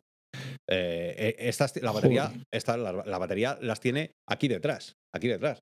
Ya. Tengo las otras, donde las tengo, pero que tiene una, tiene una pedazo de batería detrás y luego además llevo yo otra en el bolsillo. O sea que eh, todos los visores tienen una batería limitante, pero dos horas es demasiado, demasiado limitante para comparado Oye, con lo demás. eh, otra cosa que decían también, que eso lo había oído yo en, en un podcast, creo que era de Cupertino, eh, que el, de todas formas el casco del visor debe tener algún mínimo de batería para que cuando te estés quedando sin batería puedas quitar eso y enchufar al ordenador o enchufar a donde sea. por- eso, eh, eso no hemos porque hablado. A no te vas a quedar a, a oscuras porque Mira, se te acaba la batería. Hay una batería, hay, una, hay unas gafas de, de Valve, de Vive, perdona, de Vive, de HTC, que son las Flow, que tienen, da para 5 minutos.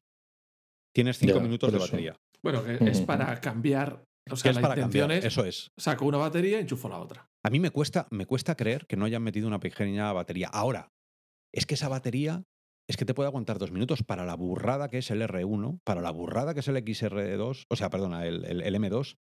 em, es que es una salvajada. Esas pantallas con esos nit, esa luz que sale de las pantallas, es que eso es que te va a comer. Si una, si una batería, que no sé, porque claro, en las fotos no se ha podido ver, pero vamos, pon que tenga 10.000 amperios hora, o sea, miliamperios hora, perdón. Si tiene 10.000 miliamperios hora, que eso te puede dar para 6, 7 horas en un visor normal, y aquí se lo come en dos, imaginaros la potencia necesaria, continua que necesita. Le quitas eso y sería pa, y ponerlo otra vez en el otro sitio. Eso es uno de los grandes retos y grandes preguntas que estoy deseando.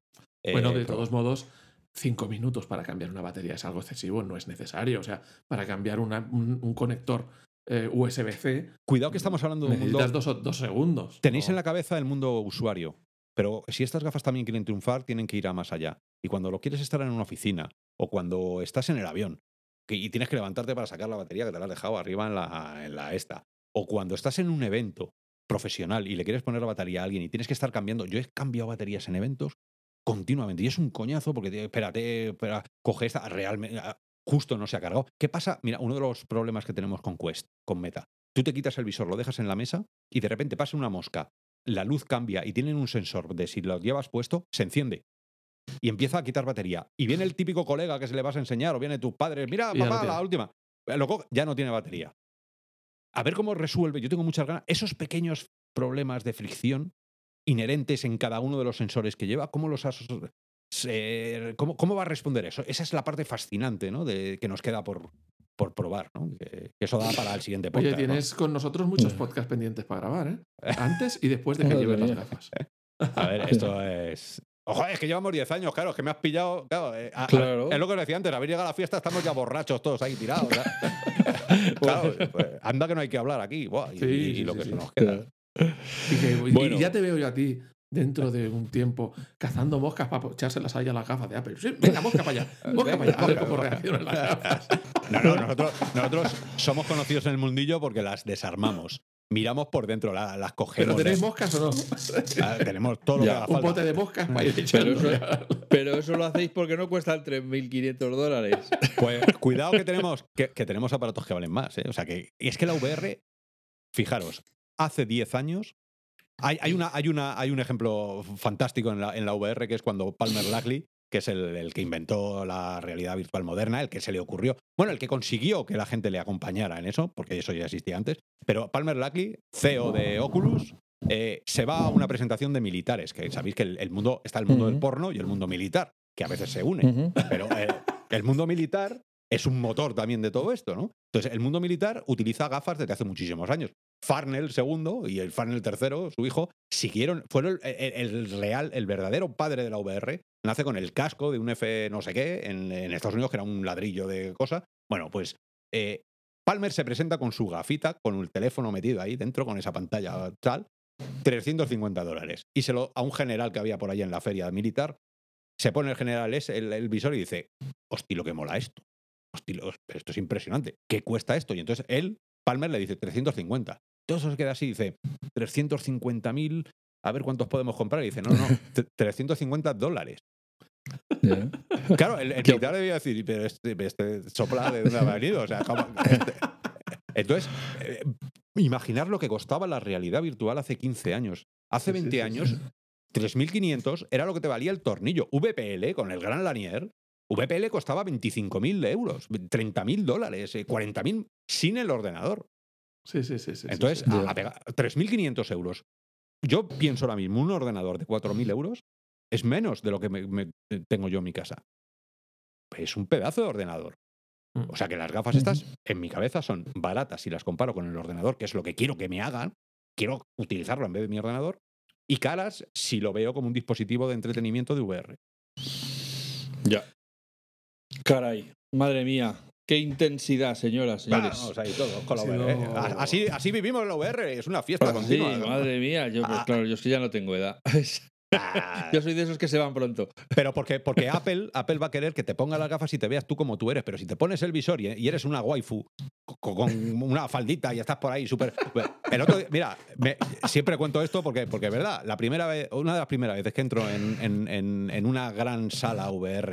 que se llama VR Chat, que están zumbados todos y es maravilloso el mundo que estamos allí todos. La primera vuelta que me di, me la di por la superficie de la luna, por un cráter, y éramos un alien de 3 metros, una Game Boy chiquitita, yo que era Link de Zelda y un pene de 2 metros a mi lado. Los cuatro, una charla filosófica que nos dimos. O sea, si nos haces la foto de fuera, te voy a decir, y esto, esas, eso es lo maravilloso que tiene la VR. Eso es. Da igual la edad que carnaval. tengas, da igual. El, el- carnaval. tu ego ha desaparecido, se ha filtrado en el metaverso, en el cibermundo y ahora eres otro, ¿no? Eso es lo que mola.